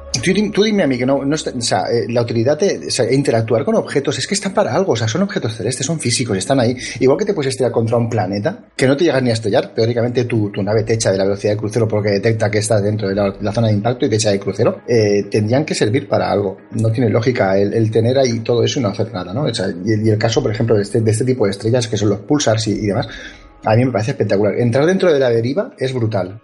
ahí, se, está viendo en el vídeo la diferencia entre la nana blanca y la estrella de neutrones. La nana blanca, el giro que tiene es muy poco evidente y la estrella de neutrones se ve el giro súper rápido y el bulbo de la estrella mucho más pequeño, evidentemente. Luego, por lo demás, los chorros que echa son parecidos, cosa que una nana blanca, no que yo sepa, no echa chorros por los polos. Pero bueno, eh, queda, queda chulísimo, una y otra. Sí, de, todas formas, yo creo que también la característica era el, bueno, la mejora del salto, ¿no? Que, que las estrellas de neutrones te daban no sé si un 300% más de salto o algo por el estilo. Va, a quedar en un 200, creo. Eh, la estrella de neutrón queda en un, en un 100. No sé si dijeron un 100 o un 200 y la, y la nana blanca queda en un 50. Pero a costa de chamuscarte la nave también, según eh, se ha visto, por, ¿no? Por supuesto, de hecho tiene lógica, ¿no? O sea, el, esfuerzo que... Claro, claro, exactamente. Te tienes que meter ahí dentro, madre mía.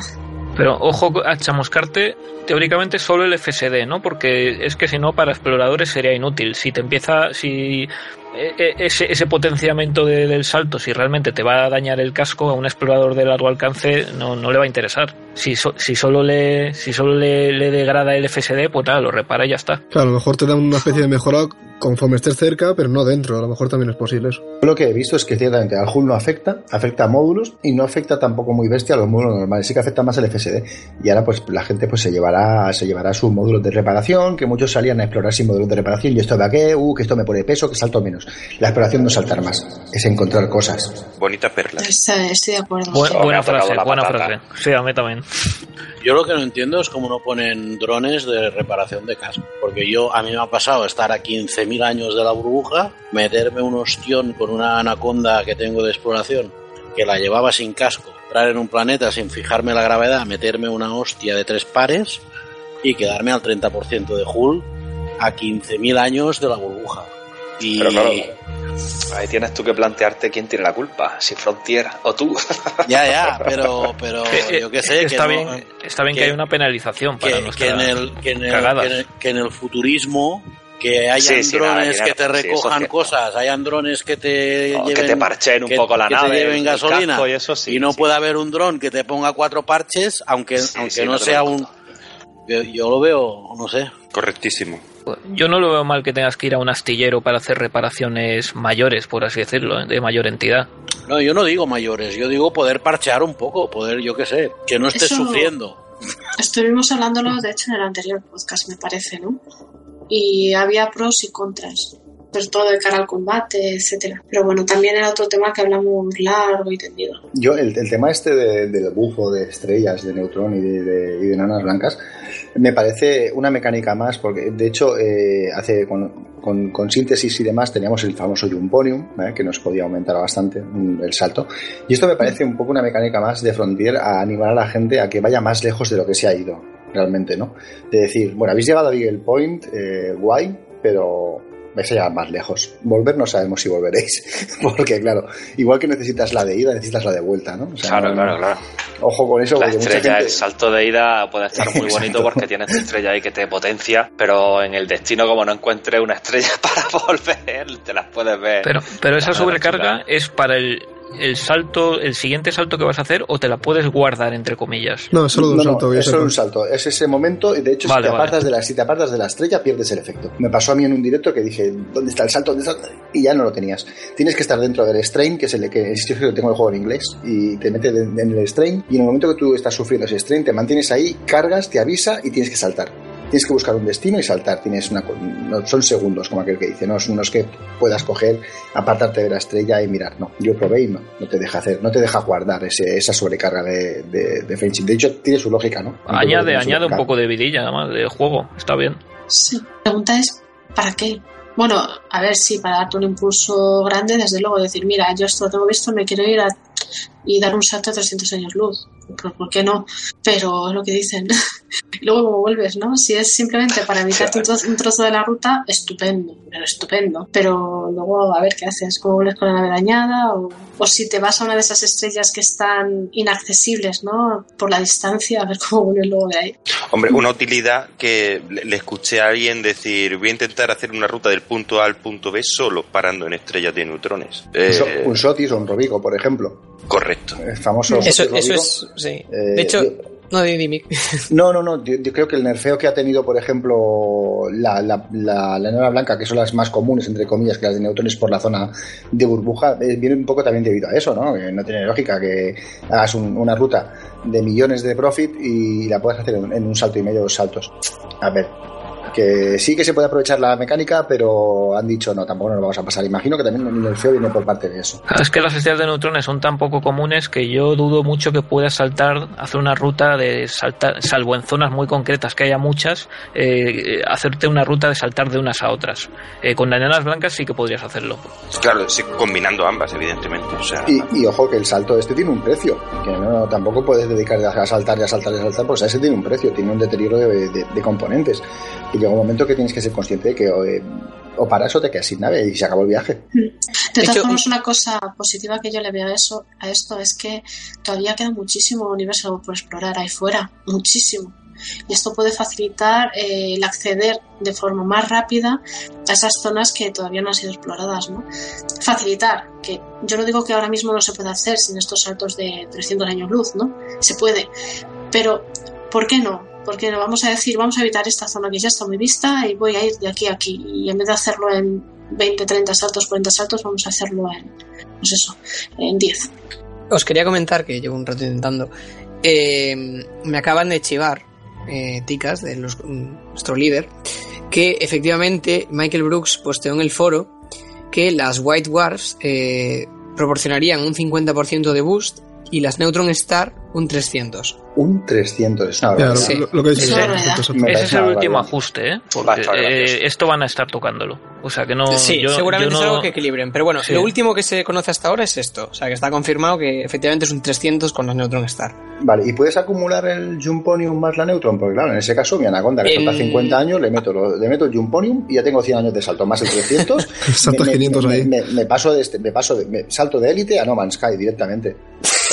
aparezco, aparezco en otro juego. Aparezco en otro juego. Ya. No, eh, me, mm, por lo que a mí también me dijo Ticas, que también estuvo haciendo pruebas con esto, no, no se acumula, no se acumula el, el tema del Yamponio.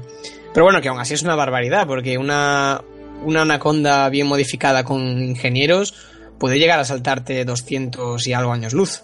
O sea que no está mal, no está mal. Y, ojo con el depósito, porque consume combustible. ojo, ojo. Efectivamente. ¿Gasta el combustible del salto? Pues Debería, consumirá todo el. Debería consumir este. el combustible. Yo creo que debería. A no ser que mm, el impulso haga que no consumas, no sé. Yo creo que sí, algo tiene que gastar más. No tiene, no se Hombre, podría ser que no si se entiende como que, la energía que estás chupando, ese bus que estás que estás chupando, es sobrecargado, o sea, más tenso, más llámalo como quieras. Sí, puede ser. De hecho, es la otra opción que es la única lógica que le encontraría a la sobrecarga esa que, no te consumirá el combustible, bueno, en fin, no dejas de tener un daño, tienes, siempre tienes algo que pierdes, ¿no? Tienes o daño o pérdida de combustible. Es que imagínate que, te consume todo el combustible, te dejan en una estrella, imagino que también tú calculas el salto, ¿no? Para entrar en una estrella en un sistema que, te permite hacer scoop. Vamos, que parecía una chorrada y aquí se están comentando un montón de cosas que se van a poder hacer. Yo no había pensado en el, entre comillas, exploit de, eh, planificarte una ruta solo en enanas blancas en la burbuja, que si tienes una nave que salte mucho, una anaconda de 60 años luz, eh, yo creo que te puedes plantear pues, recorrerte la burbuja con solo por enanas blancas y es que te la recorres en, no sé, en, en cinco minutos o, en menos, en dos minutos. Te la has recorrido de un extremo a otro. Hay tantas enanas blancas, de verdad, la burbuja? ¿Tantas? Es mi pregunta. Hay bastantes. sí que hay, ¿eh? y con esos rangos de salto, si tienes un rango de salto pequeño, pues no, pero con un rango de salto de 60 años luz, sí que eh, en, el, en la esfera que tienes alrededor de salto, todas las estrellas que están comprendidas, seguro que hay una enana blanca. Pues entonces casi es que esto va a revolucionar el mundo del viaje. Eh, es, que lo que puedes hacer es. Va a haber autopistas, realmente, de enanas blancas. Bueno, es algo interesante. algo Sí, sí, sí. Está bien. Curioso. Bueno, pues antes de pasar ya a las últimas a las últimas cosillas, vamos a hacer otra pausa para que luego no se quejen de que no hay pausas, porque sí, hay gente que se ha quejado. Y, ya a la vuelta repasamos ya las, los últimos cambios visuales y los últimos añadidos. Y quizás hacemos un pequeño repaso de bugs, que a micrófono cerrado habéis empezado a saltar con bugs por aquí y por allá, que bueno, es interesante comentar, ¿no? Para que todo el mundo los conozca y hacer una pequeña recopilación. Así que eso, os dejo con un poco de música y publicidad y volvemos en unos minutos.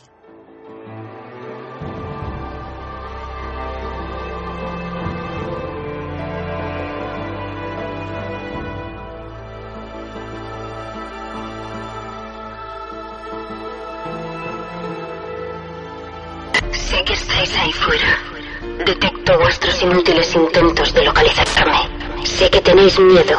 Nos tenéis miedo a nosotros. Tenéis miedo al cambio. Voy a cortar la conexión y le voy a mostrar a la gente libre lo que vosotros, tiranos, dictadores, gobiernos antidemocráticos y empresas corruptas, no queréis que sepan.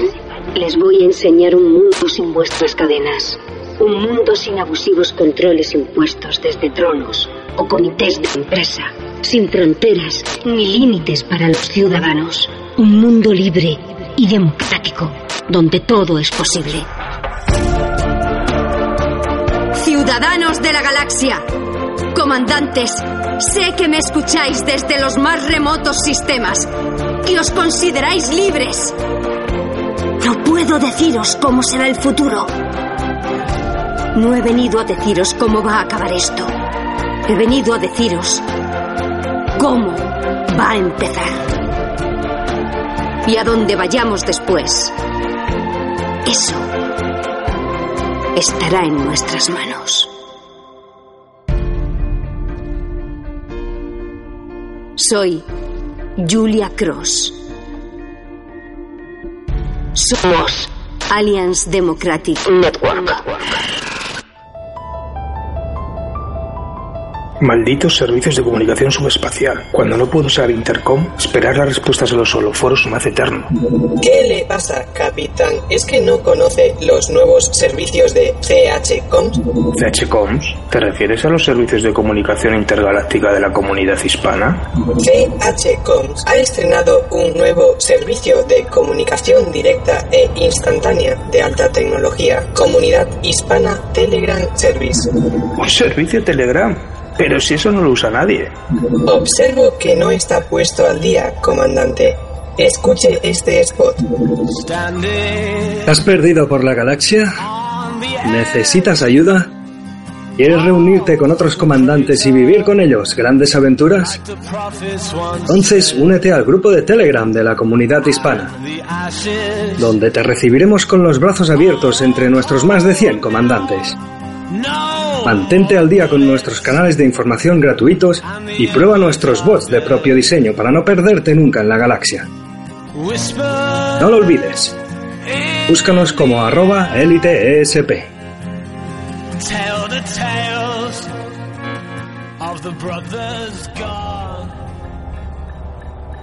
¿Y ahora qué hace, comandante? Pues qué voy a hacer. Ya lo estoy instalando.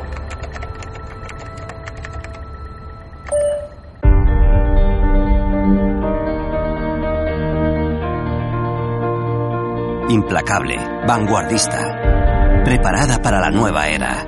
La democracia y los valores morales pueden ser tu legado.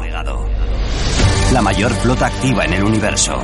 Un proyecto de futuro que definirá las batallas venideras. Una oportunidad inigualable para alcanzar la autorrealización personal como piloto. Posibilidad y extensión para ser aquello que siempre quisiste ser. Te abrimos las puertas para ofrecer todo tu potencial. Con nuestros navíos y nuestra vasta variedad de módulos y comercio, nadie te pondrá trabas para alcanzar lo más alto. Somos la Federación.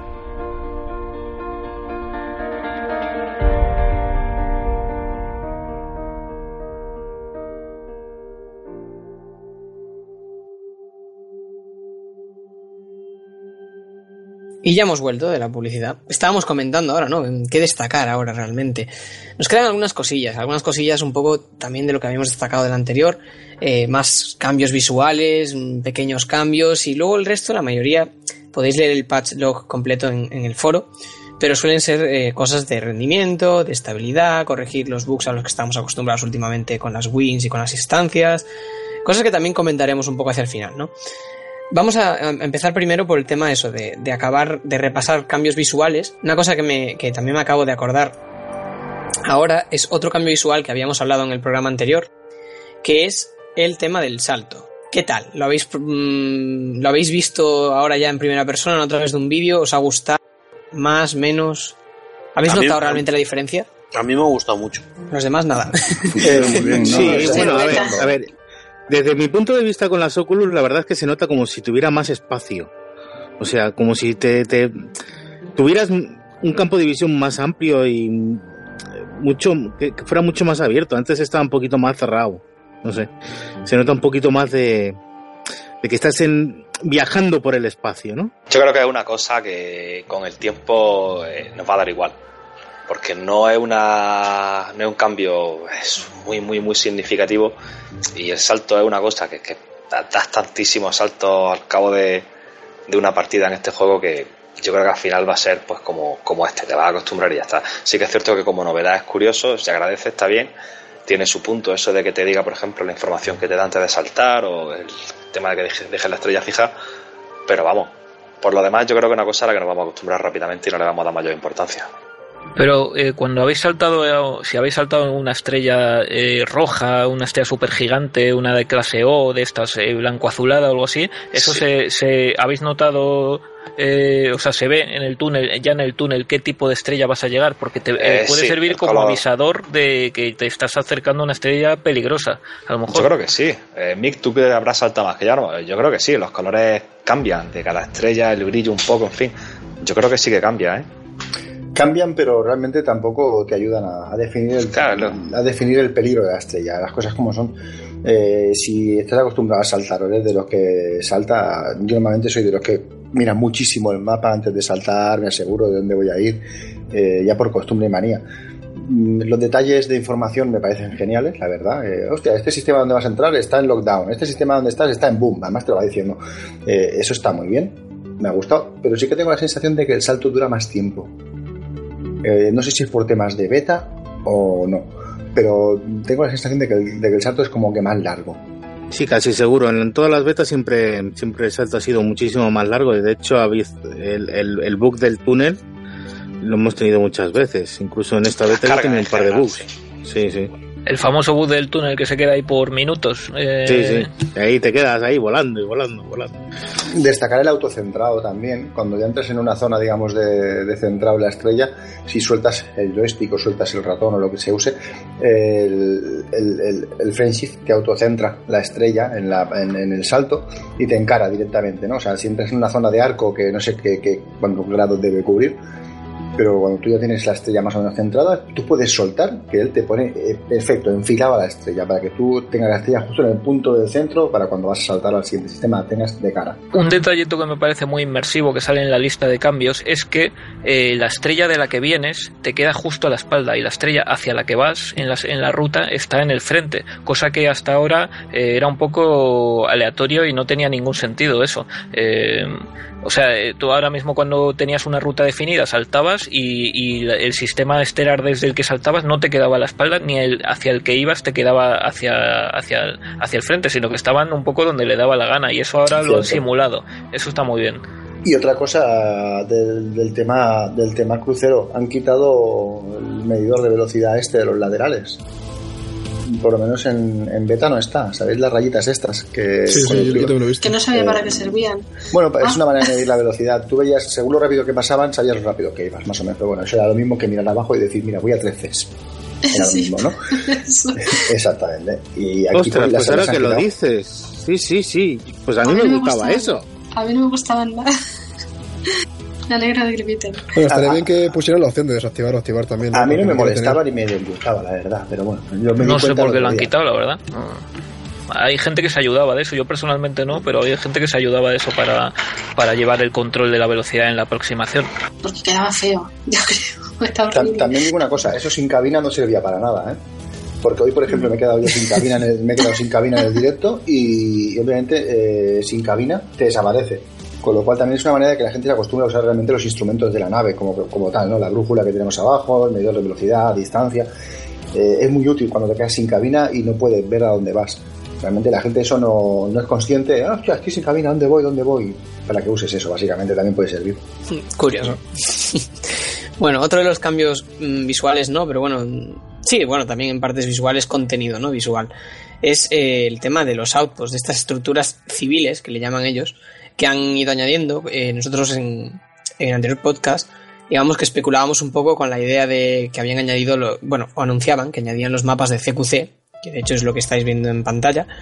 Es una de, las estructuras, no es la única. Han añadido, creo, yo creo que he visto hasta tres distintas, no sé si hay más. Eh, militares, civiles, científicas, unas que parecen como astilleros. Bueno, son curiosas, ¿no?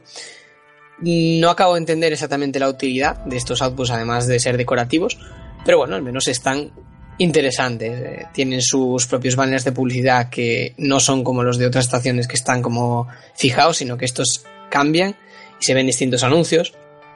Y, luego están curiosos con naves pequeñas, como parece que como si estuviesen pensados, ¿no? Realmente para CQC, pues tienen sus recovecos para visitar. ¿Habéis encontrado estos? ¿Os habéis paseado por alguno de ellos? Yo no me he tropezado con ninguna. Lo que he podido ver por ahí por vídeo y tal, a mí me parece simplemente contenido eh, algo cosmético. Está bien porque le añade variedad. Pero bueno, no sé por dónde leí, por cierto, que me hizo gracia, que decían por ahí que los outposts eh, científicos se habían limitado a cambiarle la ropa a los, NPC, le habían puesto batas, batas de científicos, no sé hasta qué punto será cierto o no. Pero bueno, coña aparte, no sé si sería cierto o no lo que escuché o leí por ahí, eh, yo creo que solo es cosmético, es un tema visual de añadirle contenido y poco más. Ojalá fuera como hablamos en el anterior podcast de preludio por ejemplo, el tema de las estructuras de CQC, un preludio a integrar el CQC dentro del juego. Eso sería la bomba. A mí me decepcionaría que fuera solo cosméticos. Es igual que los astilleros. No sé si habéis visitado algún astillero con un crucero de batalla federal. yo aún no. que si lo meten cosmético, pues sí, está chulo y tal, pero no sé. Eh, estaría bien que metieran algún contenido específico con los astilleros y con estas, estas estructuras. Y por cierto, hablando de astilleros, solo se han visto astilleros con cruceros de batalla federales. ¿Qué pasa? ¿No hay astilleros imperiales o qué? Sí, no tienen dinero. Yo, y, de, y de la alianza y de la alianza ni hablemos. Vamos. Bueno, ya, nosotros ni cruceros, ni cruceros tenemos. Yo, yo creo que, que en muchos casos estas zonas que hemos visto nuevas incluso pueden convertirse en nuevas zonas de conflicto. Estaría muy sería muy necesario, básicamente. Porque las zonas de conflicto ahora mismo son un espacio vacío, son un montón de naves pegándose por, por pegarse en medio ahí, que, sí, que bueno, que dan dinero y que dan juego y tal. Pero estaría muy bien, yo creo que sería muy necesario que se aprovecharan como zonas de conflicto, por ejemplo, o, o algún tipo de misión en concreto que se tenga que llevar a cabo allí, porque si no, es que no tiene sentido que te añadan este tipo de contenido, no sirve para nada. O sea, que voy, voy a un astillero, voy a ver qué vas a ver. Pero digo yo que le darán algún sentido, estarán poniendo ese tipo de astilleros. Ya digo que yo no lo sé porque no he ido, pero los que hayan ido, eh, Michi, tú creo que has ido, eh, son sistemas con actividad militar o en expansión. ¿Tendrá algún sentido que pongan un astillero de esas características en un sistema que, que lo requiera, no? Hombre, a mí me molaría que en la Tierra, eh, en la Tierra había orbitando un crucero de batalla, un crucero de batalla federal, pues en vez de que te pongan ese crucero ahí a, por poner algo, estaría bien que en las estaciones que orbitan la Tierra que, que, o las que orbitan Marte, que es la capital de la Federación, pues eh, en esas estaciones hubiera la estación y, y unos cuantos astilleros con sus Sí, cruceros sí, de batalla ahí. Tendría O sea, mucho sentido. Que, que fuera el núcleo ahí de la flota de la flota federal. O sea, eso sería una pasada. y, que, y que se vea de dónde salen esos astilleros, que no salen de la nada, que, que tenga un poco de sentido exactamente como tú dices, orbitando algún planeta, pues un montón de, un buen chorrazo de, de astilleros. y que se vieran cruceros en reparación ahí en llamas y Ah. cosas así, unos saliendo, otros entrando, pero bueno, eso ya es, es Pero soñar. aún así, aún así sería cosmético, ¿no? en todo caso. Claro, la pregunta es, ¿Frontier se ha pronunciado sobre para qué es esto? ¿Ha dicho algo? O sea, es pasa de nosotros. No, normalmente me llama la atención porque normalmente dicen para qué es. Si es cosmético, dicen que es puramente cosmético. O si es algo de, de lore, pues dirán que es de lore, ¿no? O pueden dar una explicación de por qué una base o una estructura minera está ahí, ¿no? Y de quién es y por qué está ahí. Y puede ser algo más de, de lore, una representación de lo que está ocurriendo dentro del juego. Pero, ¿ha dicho algo él? Quiero decir, ¿han dicho algo ellos? Yo no he, no he leído ni he oído nada en ningún vídeo ni nada de esto, la verdad. O sea, Es que que la de que es cosmético que- y. Hombre, y nada. conociéndolo, Pues, todo responde a Lore, al fin y al cabo, porque todo lo que meta dentro del universo, que sea visual o no, lo, lo que estés viendo ahí, que es tangible, en fin, que lo puedes, que aunque no puedas interactuar con ello, lo estás viendo, tendrá algún sentido desde el Lore, seguro, tiene que tenerlo. Ha dicho Mau que Frontier pasa de nosotros. Eh, sobre Sí, ese sí, tema. Frontier pasa de nosotros, está el tema de la encuesta del transporte Venga, transporte de naves. Hayan puesto una encuesta así. ¿Dónde está mi encuesta sobre un, un maldito almacén? Venga, tío, por favor. Pero que sí, que vale, que Al escucha, como toda, como toda al empresa 70% que, de la comunidad. a ver, como buena empresa que puede escuchar lo que le interesa y aplica lo que le interesa o lo que buenamente puede o lo que está dentro de sus posibilidades y o intereses. No tengo ni idea. Pero escuchar, sí, hombre, sí es cierto que escuchan. Una cosa que a mí me llama muchísimo la atención y no deja de sorprenderme es el hecho de que haya un grupo de jugadores, cojan, se pongan en contacto con y digan, oye, mira, que hemos formado un grupo, que está nuestra historia, que nos gustaría que nos asignarais un sistema.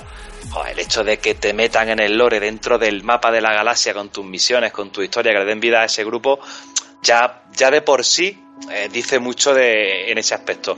Pero luego en el tema de mecánica, no estoy tan seguro, porque estamos demandando un montón de mecánicas desde hace mucho tiempo que no se nos asisten. Volvemos al tema un poco de las críticas, por ejemplo, algo tan simple que no es mecánica, los fallos que hay con, con la ala. Yo no puedo jugar a un... Esto se supone que es un MMO y no nos engañemos, señores. eh, no podemos jugar en ala. No podemos jugar en ala. Las alas se rompen, rompen el juego y rompen la jugabilidad. Entonces hay detalles que tienen que, que deberían corregirlo. Luego, aparte el tema de contenido, eh, un almacén, eh, en fin, hay muchas cosas que se le ha pedido. Escoltas. Esa es, me da el pensamiento. Misiones de escolta para minería, para comercio, para muchas cosas. En fin. Es cuestión de prioridades. Eh, no es que no nos escuchen, nos escuchan. Es como. eh, hay un chiste muy malo con eso, eh, que tienen algunos jugadores de la internacional. Y es que, eh, sí, Frontier escucha, apunta y guarda la, la, libreta. Y cuando acabe de hacer las cosas que le interese a ellos, pues entonces ya van repasando esas cosas que le interesa a la comunidad. Y en parte, bueno, a ver, es, es, es normal, o sea, es, es, comprensible. Sí, sí, ahí no tenemos nada que decir. Eh, son una empresa y ellos nos han ofrecido un producto. Tú ahora decides si sueltas la pasta o no la sueltas.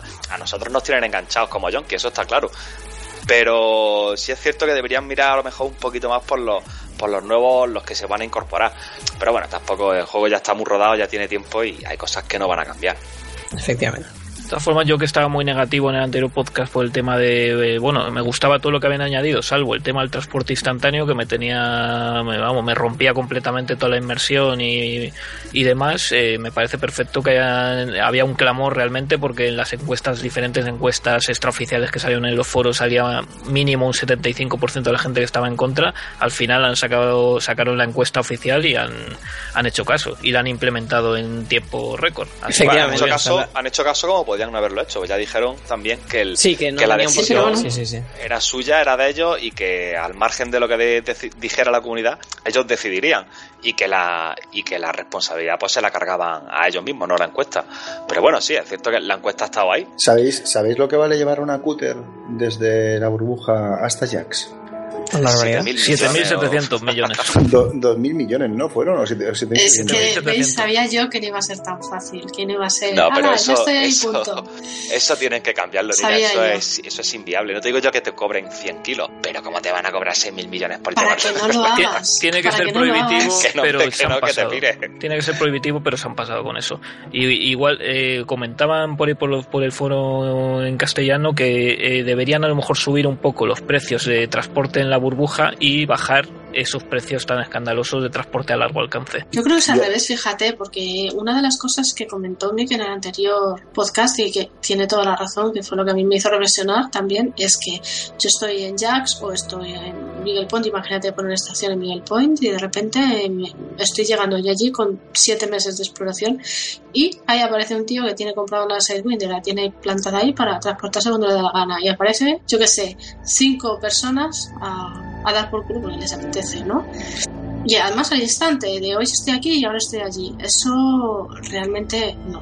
Pero no entiendo, no pueda estar aquí. Que podía romper un poco. Hombre, son, son 60 y 62 horas de viaje eran, ¿eh?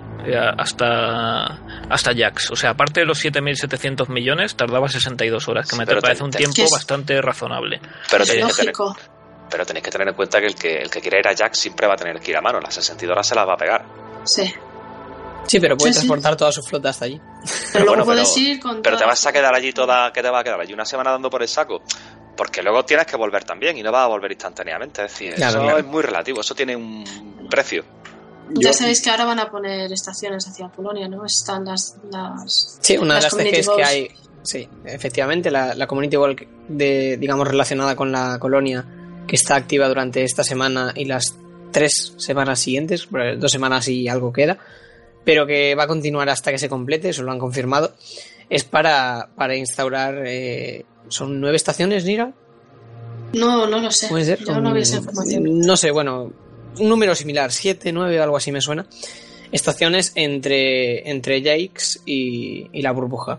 Teóricamente, para a los mercenarios nos tienen, perdona, un poco abandonados con el tema de los objetivos de comunidad, ¿eh? porque eh, están siendo casi todas de comercio y exploración, eh, de combate. ¿Qué dices? Si Imperio, Federación Imperio ya ha habido dos, me parece que hay una tercera, ¿no? ha habido una tercera hace poco. Mau, os quejáis de vicio. Mau, os quejáis de vicio. Ya, también. os quejáis de vicio. Las de, las de comercio normalmente tienen asociada una de limpieza de piratas y, y de piratería. Bueno, ten en cuenta que ha habido, ha habido eh, dos semanas que las CGs fueron centradas en temas del imperio, de, de combatir y, ampliación de flota. Sí, flota y no sé qué. y, y, eso, no ha pasado prácticamente nada de eso y ya ha habido hace nada otra CG de combate. O sea que os quejáis de vicio. bueno, vale. Yo de hecho he hecho más cejes de combate que de otra cosa. Y la única, y la única ceje que he hecho de comercio fue la de la del tabaco para, para Col en, en la caza de brujas. O sea, la única que he hecho de comercio. Volviendo un, poco, de combate. volviendo un poco al tema de, del transporte de naves, no olvidemos que han incluido también la posibilidad de la venta de, de las naves. Uh -huh. Efectivamente. ¿vale? Entonces, eh, eso está bastante bien, el no tener que ir de estación en estación a vender, Eso a vender, mola, a vender Sidewinders. Eh, el que quiera comprarse un Sidewinder de segunda mano, pues que me llame, que tengo un par de ellos ahí que tengo que vender. ¿eh? Ya hablamos. Sí, sí, es una de las cosas que comentamos que era algo necesario, igual que lo de pagar multas a distancias, cobrar recompensas a distancias y demás. Pero bueno, eso, son más añadidos, ¿no? Que si, eh, si habéis visto y si no, corred a verlo el Ah, anterior que, po- podcast. que podéis, con- podéis controlar el tránsito de las naves, cierto, también. O sea, podéis ver el tiempo restante, o sea, cuando la nave está en tránsito, que pedís que una nave vaya donde estáis, por ejemplo, o sea, aparece un tiempo de tránsito y... Sí, también el contador, la verdad. Y un Ah, sí mensaje, que- de recibe un mensaje, Sí, ¿verdad? Lo que sí que está bugueado es el mensaje, porque yo creo que el mensaje estaba planeado para que fuera instantáneo, yo cuando lo probé, tenía un Sidewinder por ahí perdido, lo probé, dije, "Va, tráeme el Sidewinder aquí. Y automáticamente me llegó un mensaje que me ponía que mi Sidewinder ya estaba en la estación. No, eso, pues eso ha cambiado, ¿eh? A mí me han, a mí los mensajes me han llegado bien. Ahí, a mí me, me pasó, me pasó eso y claro, me extrañé y automáticamente fue a mirar el shipyard dije, no, que aquí no hay ningún Sidewinder Bueno, ya- ya que- y estaba en tránsito. Ya que hablabais antes de- del tema de los precios, también tengo que decir que es una cosa. eh, Yo experimenté algo que imagino que es un fallo, ya que nadie más me lo ha dicho. Pero trataron de cobrarme un millón por transportar eh, una Python. O sea, un millón y siete minutos por transportar una Python a 13 años luz. eso, no, eso no tiene sentido. Vamos, eso- Eso no. no- Eso, no- eso no- me parece demasiado. sí. Pero vamos, Pero es un poco como los co- como las recompensas de las misiones de, de pasajeros, que también la gente se está quejando mucho. Eso va, va a cambiar Son y cosas que están tienen que ahora liberar, probando. claro. Sí, sí, sí. Y entiendo que pondrán algo bastante lógico. Pues efectivamente, bueno, podríamos quedarnos mucho más tiempo hablando de esto, pero se nos está alargando el tema, así que vamos ya a cortar con lo último, que era el cambio de los interiores de las estaciones, que imagino que más de uno se ha ido a visitar, yo por lo menos, he ido a visitar las de mi zona de juego para ver a ver cuántas estaciones de estas curiosas, ya que recordemos, no todas las que sean agrícolas tendrán la skin agrícola, no todas las que sean industriales tendrán la skin industrial. ¿Que habéis encontrado estas estaciones? Yo he encontrado Sí, sí, algunas he encontrado. Están muy, muy guapas. Al menos no siempre ver siempre lo mismo. Variedad, claro, es lo que hablábamos en el anterior, es variedad. Y Yo- que no yo- son escenarios estáticos, ¿eh? Que, que tienen, No, no, no, tienen, tienen, tienen sí. cosas muy curiosas para ver. Lo- Los hibernaderos, por ejemplo, se, se- las torres de hibernación de las plantas suben, bajan, se esconden. Están, tienen cositas muy interesantes. Eso, eso, el mero hecho de que entre a, un- a una, a una estación y sepas, sin haber mirado el mapa ni ninguna información por ahí adicional, sepas que se trata de una extracción, de una extractora, una estación refinera, en fin, la verdad es que mola, está- le da un puntillo muy gracioso. Pues sí, sí. Yo soy de los tontos que se han quedado babeando simplemente viendo detallitos, como lo que ya ha dicho Mick. Un poquito eso, eh, ver cómo, por ejemplo, en la industrial van pasando. Cinta- cintas transportadoras. Eh, Sí, de- metal. De metal hologramas, hologramas.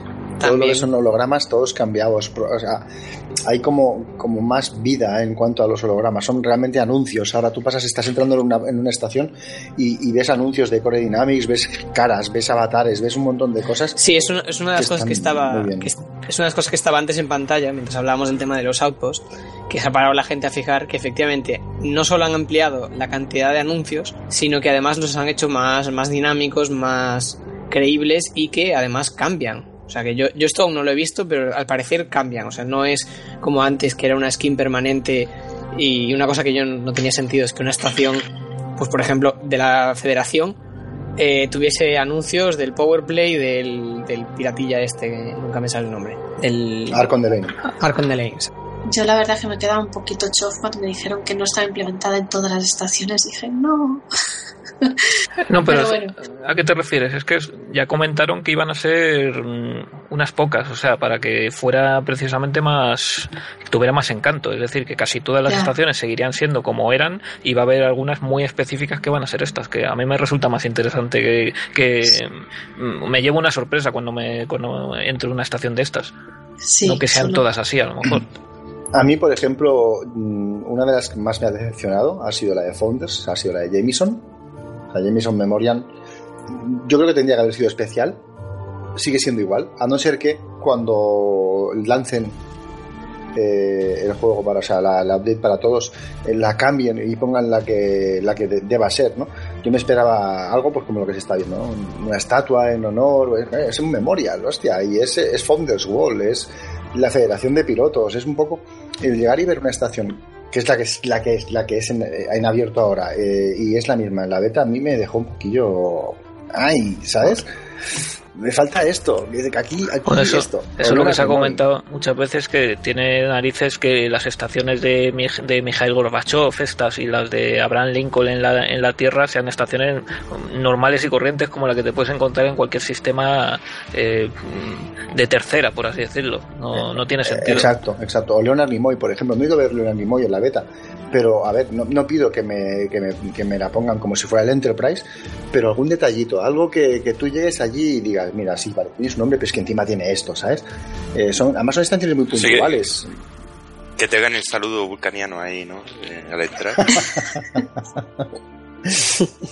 que te diga que te diga prósperos días aquí el, el, controlador el controlador de vuelo un live long and prosper la verdad es que mora yo lo que espero es cuando saquen el Planet Coaster, el juego este que va a sacar Frontier de, simulación de parques de atracciones, que va, va a tener, han, han, invertido mucho en tecnología de simulación de masas vistas desde, desde una perspectiva como desde arriba, pues que esos monigotes que vamos a ver en el, en el Planet Coaster los podamos ver en los parques de las estaciones en algún momento, o sea que veamos ya eh, vida realmente, o sea eh, avatares andando por ahí. De hecho, se, hablaba de eso, ¿eh? Es algo que se comentó y que tienen. De hecho, usan el mismo motográfico, creo. Eh, sí, el Cobra, el Cobra, el Cobra usan los dos.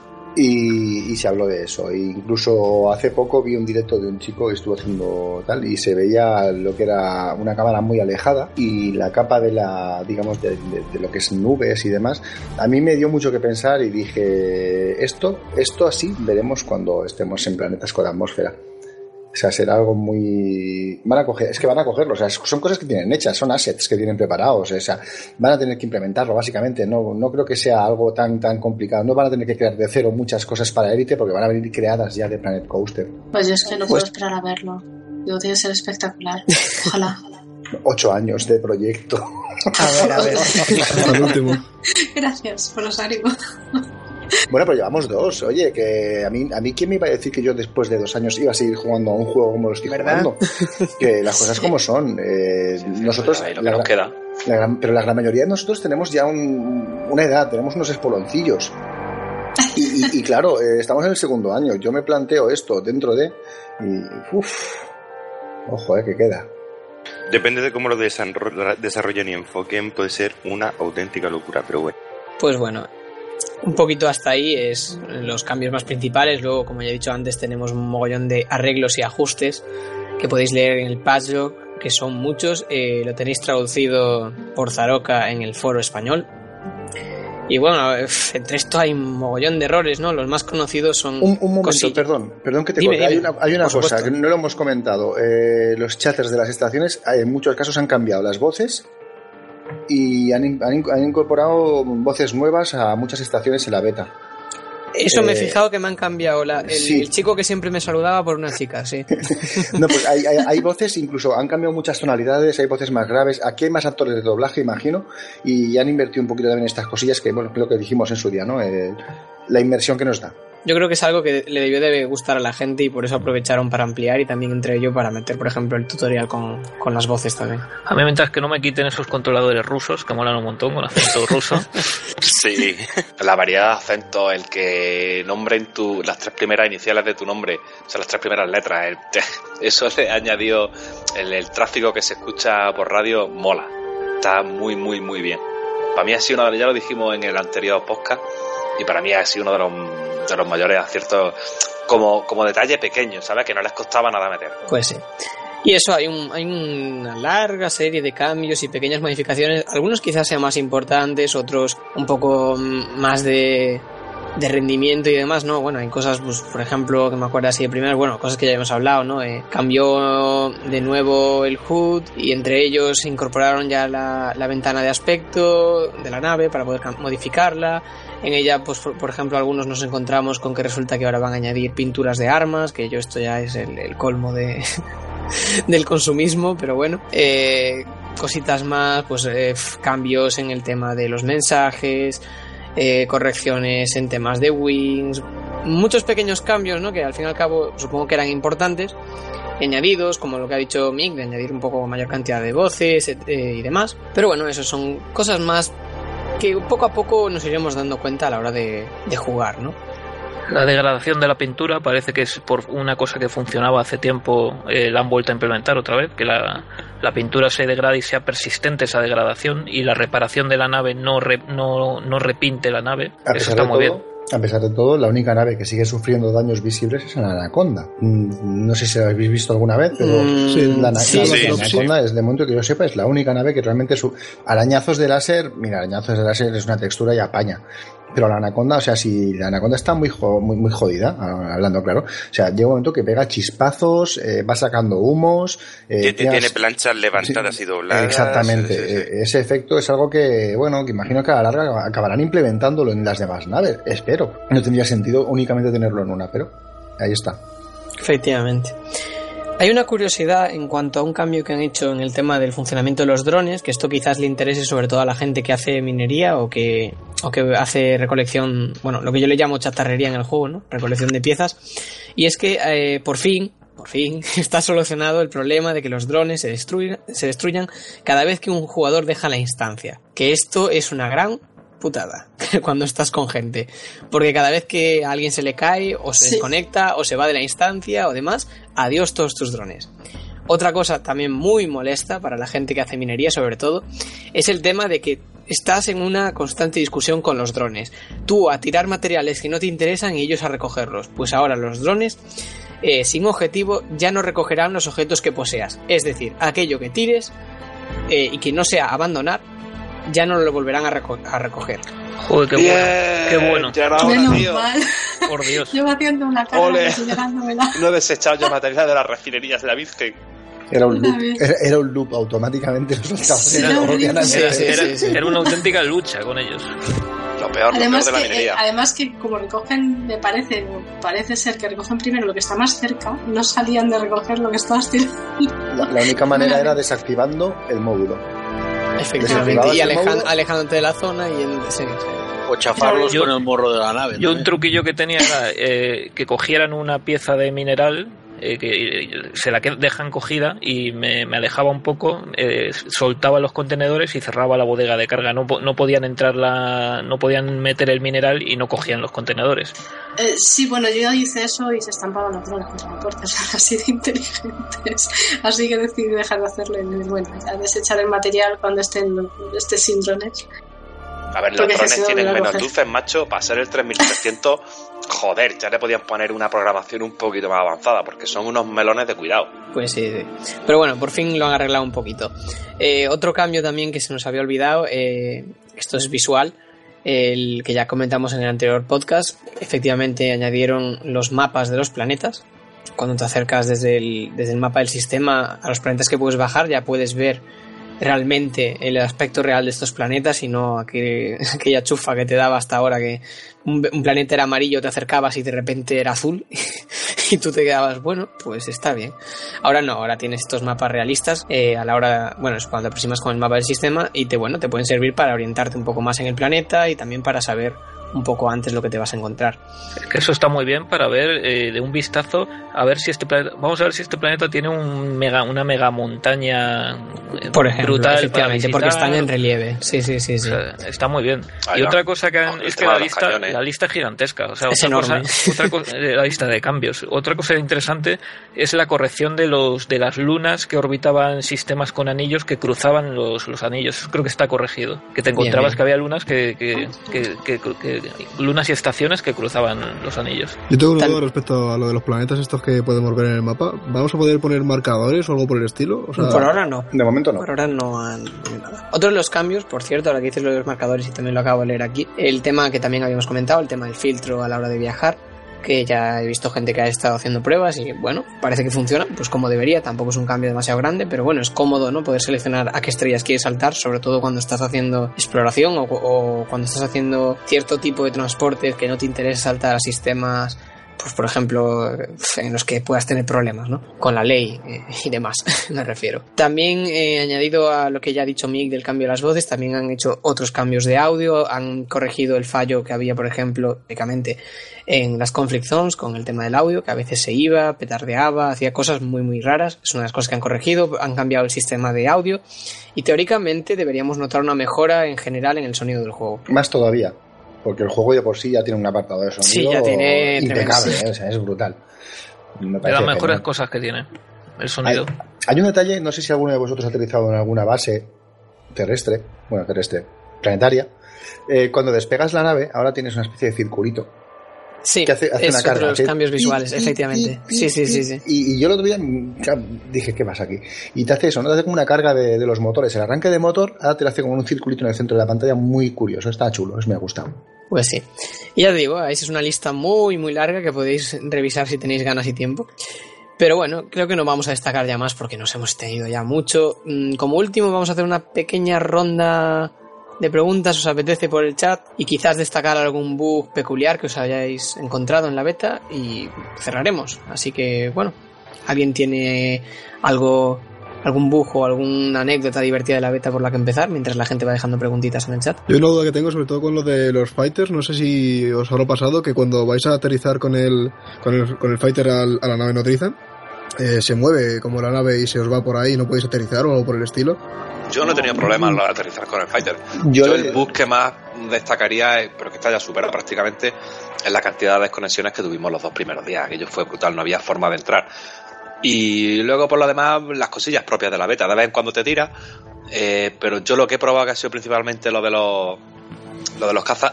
Me ha gustado, me ha gustado porque no he encontrado grandes fallos. El NPC responde relativamente bien a lo que le dices.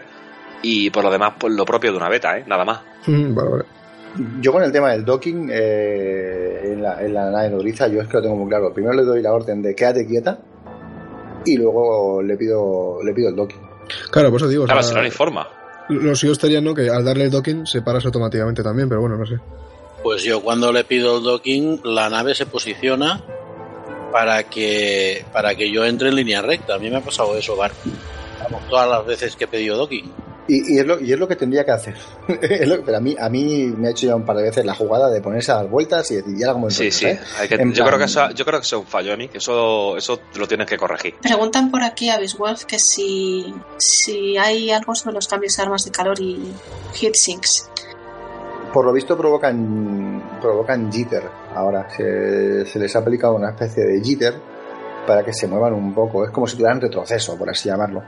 Y hagan algo de menos daño. En tema de armas eh, han, cambiado un poquillo eso. Eh, en cuanto al nerf a las armas de calor, mm, he visto alguna cosa, pero no me, no me he metido mucho tampoco, la verdad, porque eso es un tema más, más que envuelve a la comunidad de PvP. Las cosas como son. Yo me dedico a saltar de estrella en estrella. Hay una cosa que, que yo no he podido comprobar porque no, no he tenido tiempo, pero me la comentó un, un colega de aquí del foro, que dice que ahora si te interdictan y no te sometes, o sea, luchas la interdicción y la pierdes, eh, caes con, con dos rayas del escudo quitadas. Yo no sé si eso también era un bug o si o si realmente han hecho ese cambio para que pa- para, Pues a mí todavía no me han interdictado en la beta, ¿eh? Es curioso ahora que lo pienso. Eh, Y le he echado alguna que otra hora. pues pues a mí me comentaron esto yo yo he entrado pero no me han interdictado tampoco O puede ser y, no y, ¿no? no, y no he podido comprobarlo pero También vamos, te digo que yo no peleo las interdicciones. Yo la verdad es que me someto. yo también pero pero bueno quería hacerlo para para probarlo y no no he tenido ocasión No sé, es que Entonces yo no sé si es esto, pero sabéis que si las interdicciones que si os las ganan, ganáis. O sea, os hacen daño. Si cedes, no. No sé si van por ahí los tiros. A lo mejor Sí, no, bueno, el casco pero- siempre solía pero- perder un 1 un 2%. Sí, per- Siempre. perdía el casco, Las pero, dos naves, pero hasta ahora, hasta ahora el escudo no perdía nunca. O sea, a tú entrabas, ahora daña primero el tú escudo. entrabas da- dando vueltas, pero con, con el casco tocado, con el motor que, que tardaba un día en, en- en enfriarse, pero nada más. Ah, Y ahora el, el colega este lo que me ha dicho es que a él lo que le ha pasado es que entraba ya con una sola raya del, del- del escudo. Pues algo que habrá que comprobar. Yo La próxima que ponga la beta, buscar interdicciones, a ver lo que pasa, sí. Podemos, podemos quedar dos e interdiccionar uno a otro. Más rápido. Más fácil. Bueno, estaban preguntando, pero ya ha contestado Mick eh, por el chat que si alguien había pro- probado ya las recetas de ingenieros de utilidades. No porque no. se ha dado el caso, realmente. Es la pena que no. Hay que desbloquear mucho ingeniero de por sí es en que el son juego muy ya. laborioso. Muy laborioso y llevamos cuatro días de beta. Eh, el tema de ingenieros, Claro. yo en beta, ya, ya, lo, ya, ya lo anticipo, no pienso ni tocarlo, vamos. Yo, yo, yo sí que lo he tocado, pero fue porque vendí sin querer la anaconda, la beta. Y ¿Cómo? ¿Cómo?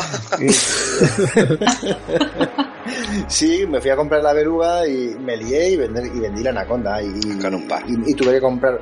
Pero bueno, pero, pero déjate estar, que, que saqué 500 millones por anaconda, ¿sabes?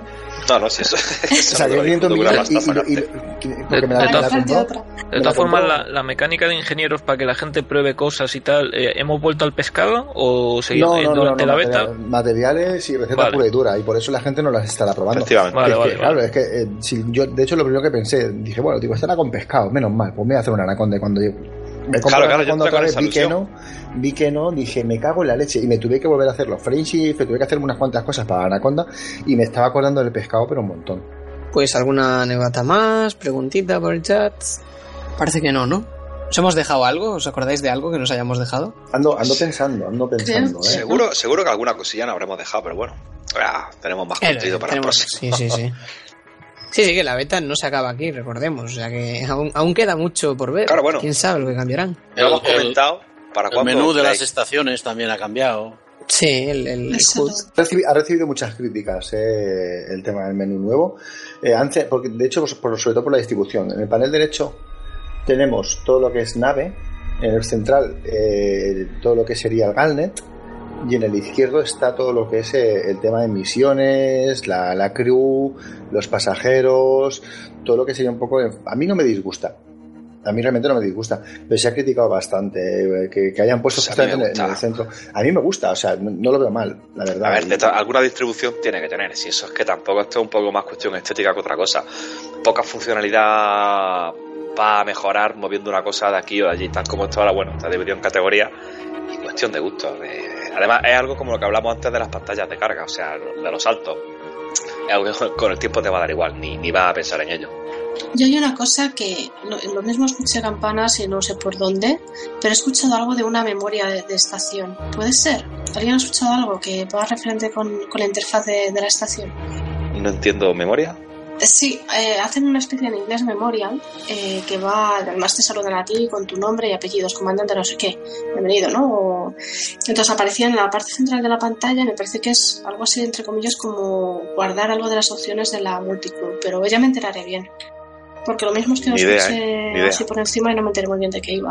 Ya me enteraré, Era- preguntaba por si alguien había oído algo. Ni idea. Bueno, creo que le hemos dado un- un buen repaso a, a la beta 2.2. Eh, más adelante, seguramente en los siguientes programas haremos pequeños comentarios a los últimos ajustes o las últimas novedades. Recordar que eh, mm, fecha final para la beta mm, la han anunciado. No, no lo han anunciado. No, no, pero más o menos- Calcula, calcula que la, yo creo que es la tercera semana, ¿eh? Sí, imagino que sí. No creo que la lancen la primera semana, por muy bien que la vean, yo no, yo no lo haría. Yo entiendo que mediados de octubre. Pues Yo entiendo también cambiado, ¿eh? sí, Siguiendo un poco el histórico de anteriores betas, tres semanas, cuatro como mucho, ¿eh? Más no. El almacenaje de módulos sí que está, pre- está, está implementado, Fake. Eh, sobre todo, bueno, te, te aparece cuando tú vas a vender un módulo, te, te- cuando vas a comprar un módulo y tienes un módulo montado, eh, te pregunta automáticamente, ¿este módulo lo quieres guardar o lo quieres vender? Entonces se puede almacenar. Lo que no sé, imagino que ese módulo queda almace- almacenado en esa estación, obviamente. Eh, Supongo. Sí, sí, claro. eh, no vamos a tener un zurrón mágico de módulos. O, Eh, mira. Doraemon, cuidado, ¿eh? Pues mientras no implementen el almacén, a mí no me importaría, la verdad. Yo, Yo espero es que, que- se quede físicamente en esa estación. Es, es que el almacén, el almacén de materiales no tiene sentido por lo que hemos dicho muchas veces, la especulación. Eh, a Frontier imagino que no le interesa crear un mercado que ellos no puedan controlar. O sea, lo digo viéndolo por la parte de- del, Pero yo quiero controlar mis mercancías, tío, Mick. Sí, tú, tú sí, tú sí, pero, pero Frontier también las quiere controlar, las tuyas y las mías y las de cualquiera. Porque quieren, evi- quieren evitar justamente que, que- coño, el grindeo. O sea, yo me voy a comprar Elite mañana porque tú me has hablado de Elite y mola un montón y me compro la expansión y tú me has convencido y me dices, no te preocupes que yo tengo materiales guardados para ti, para que nada más entrar tengas una Ferdinand pepino. Que te cobren un buen alquiler por el, por el almacenamiento y la gente se lo pensará dos veces antes de, de estar acumulando mercancías. Pero es A lo que- mejor No lo- cuanto, no más, cuanto más acumules, No más te pueden tío. cobrar. Eso mí, es- Eh, al, final, al final te tienen que cobrar una- un alquiler por narices. eh. De hecho, eh, por el hecho de tener naves en hangares, deberían cobrarte.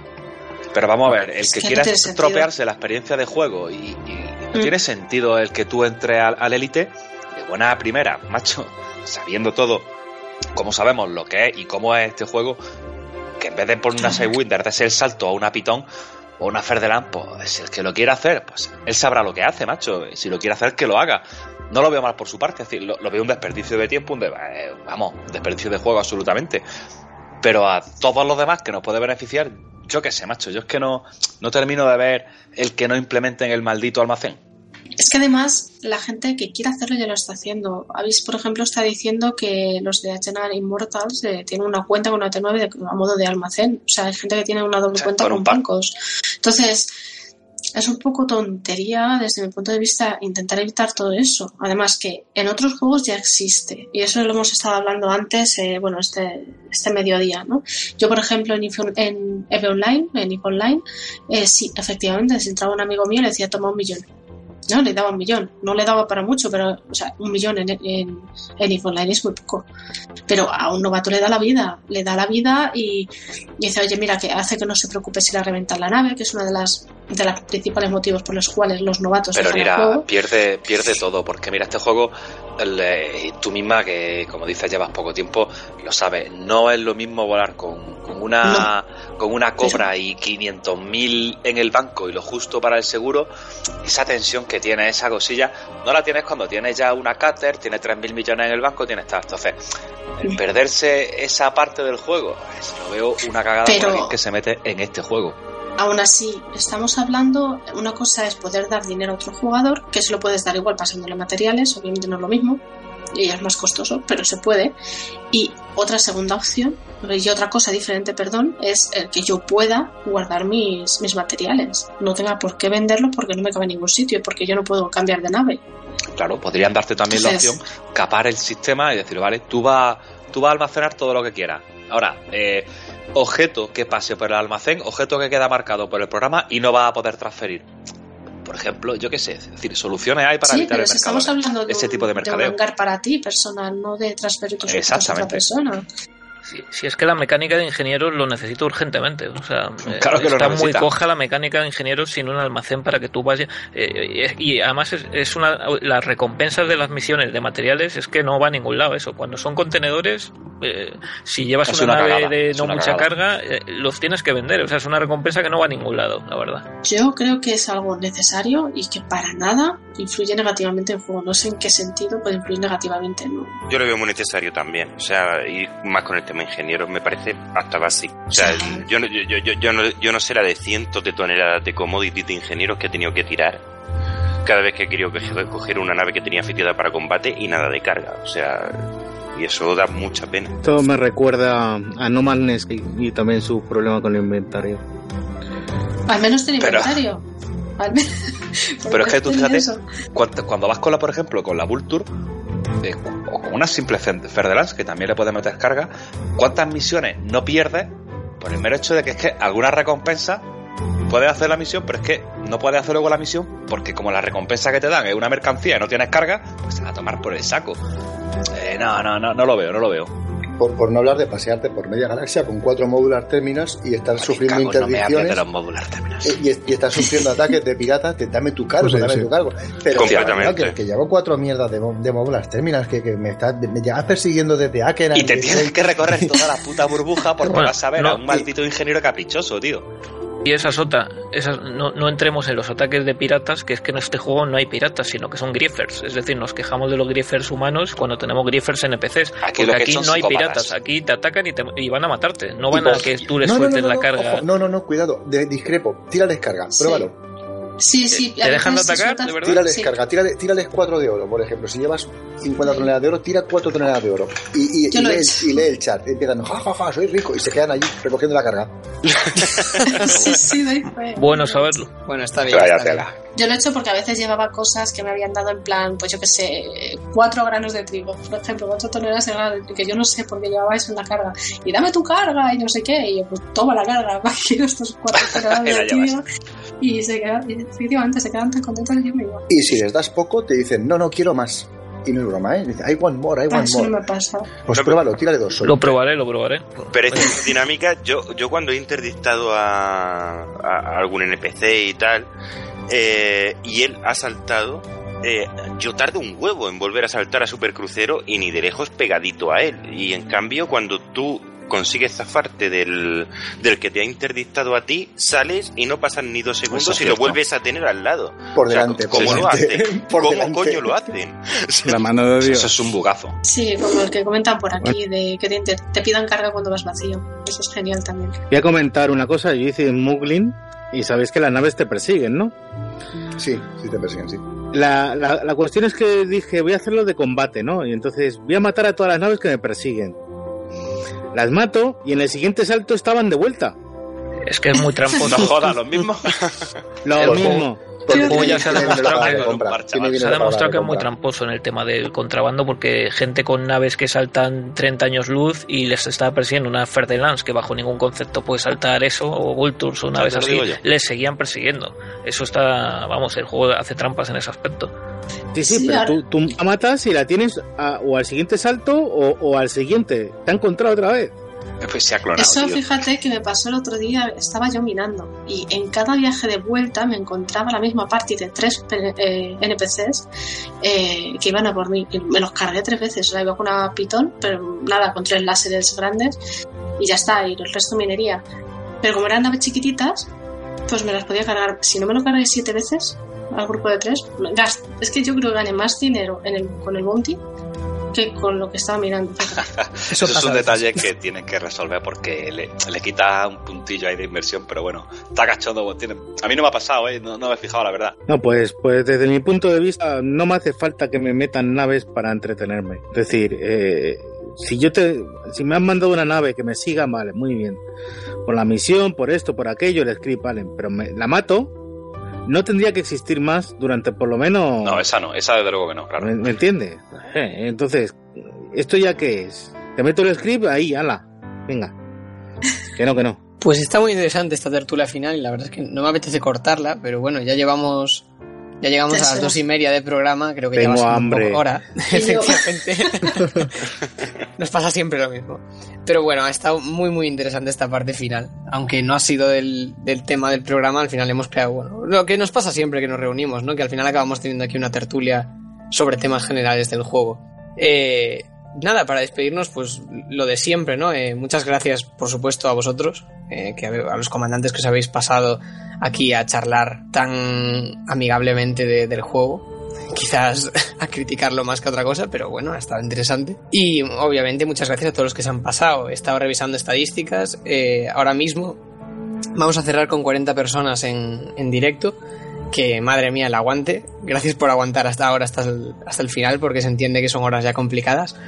Y a lo largo de todo el directo han pasado 160 personas por aquí, así que no ha estado nada mal, no me quejo.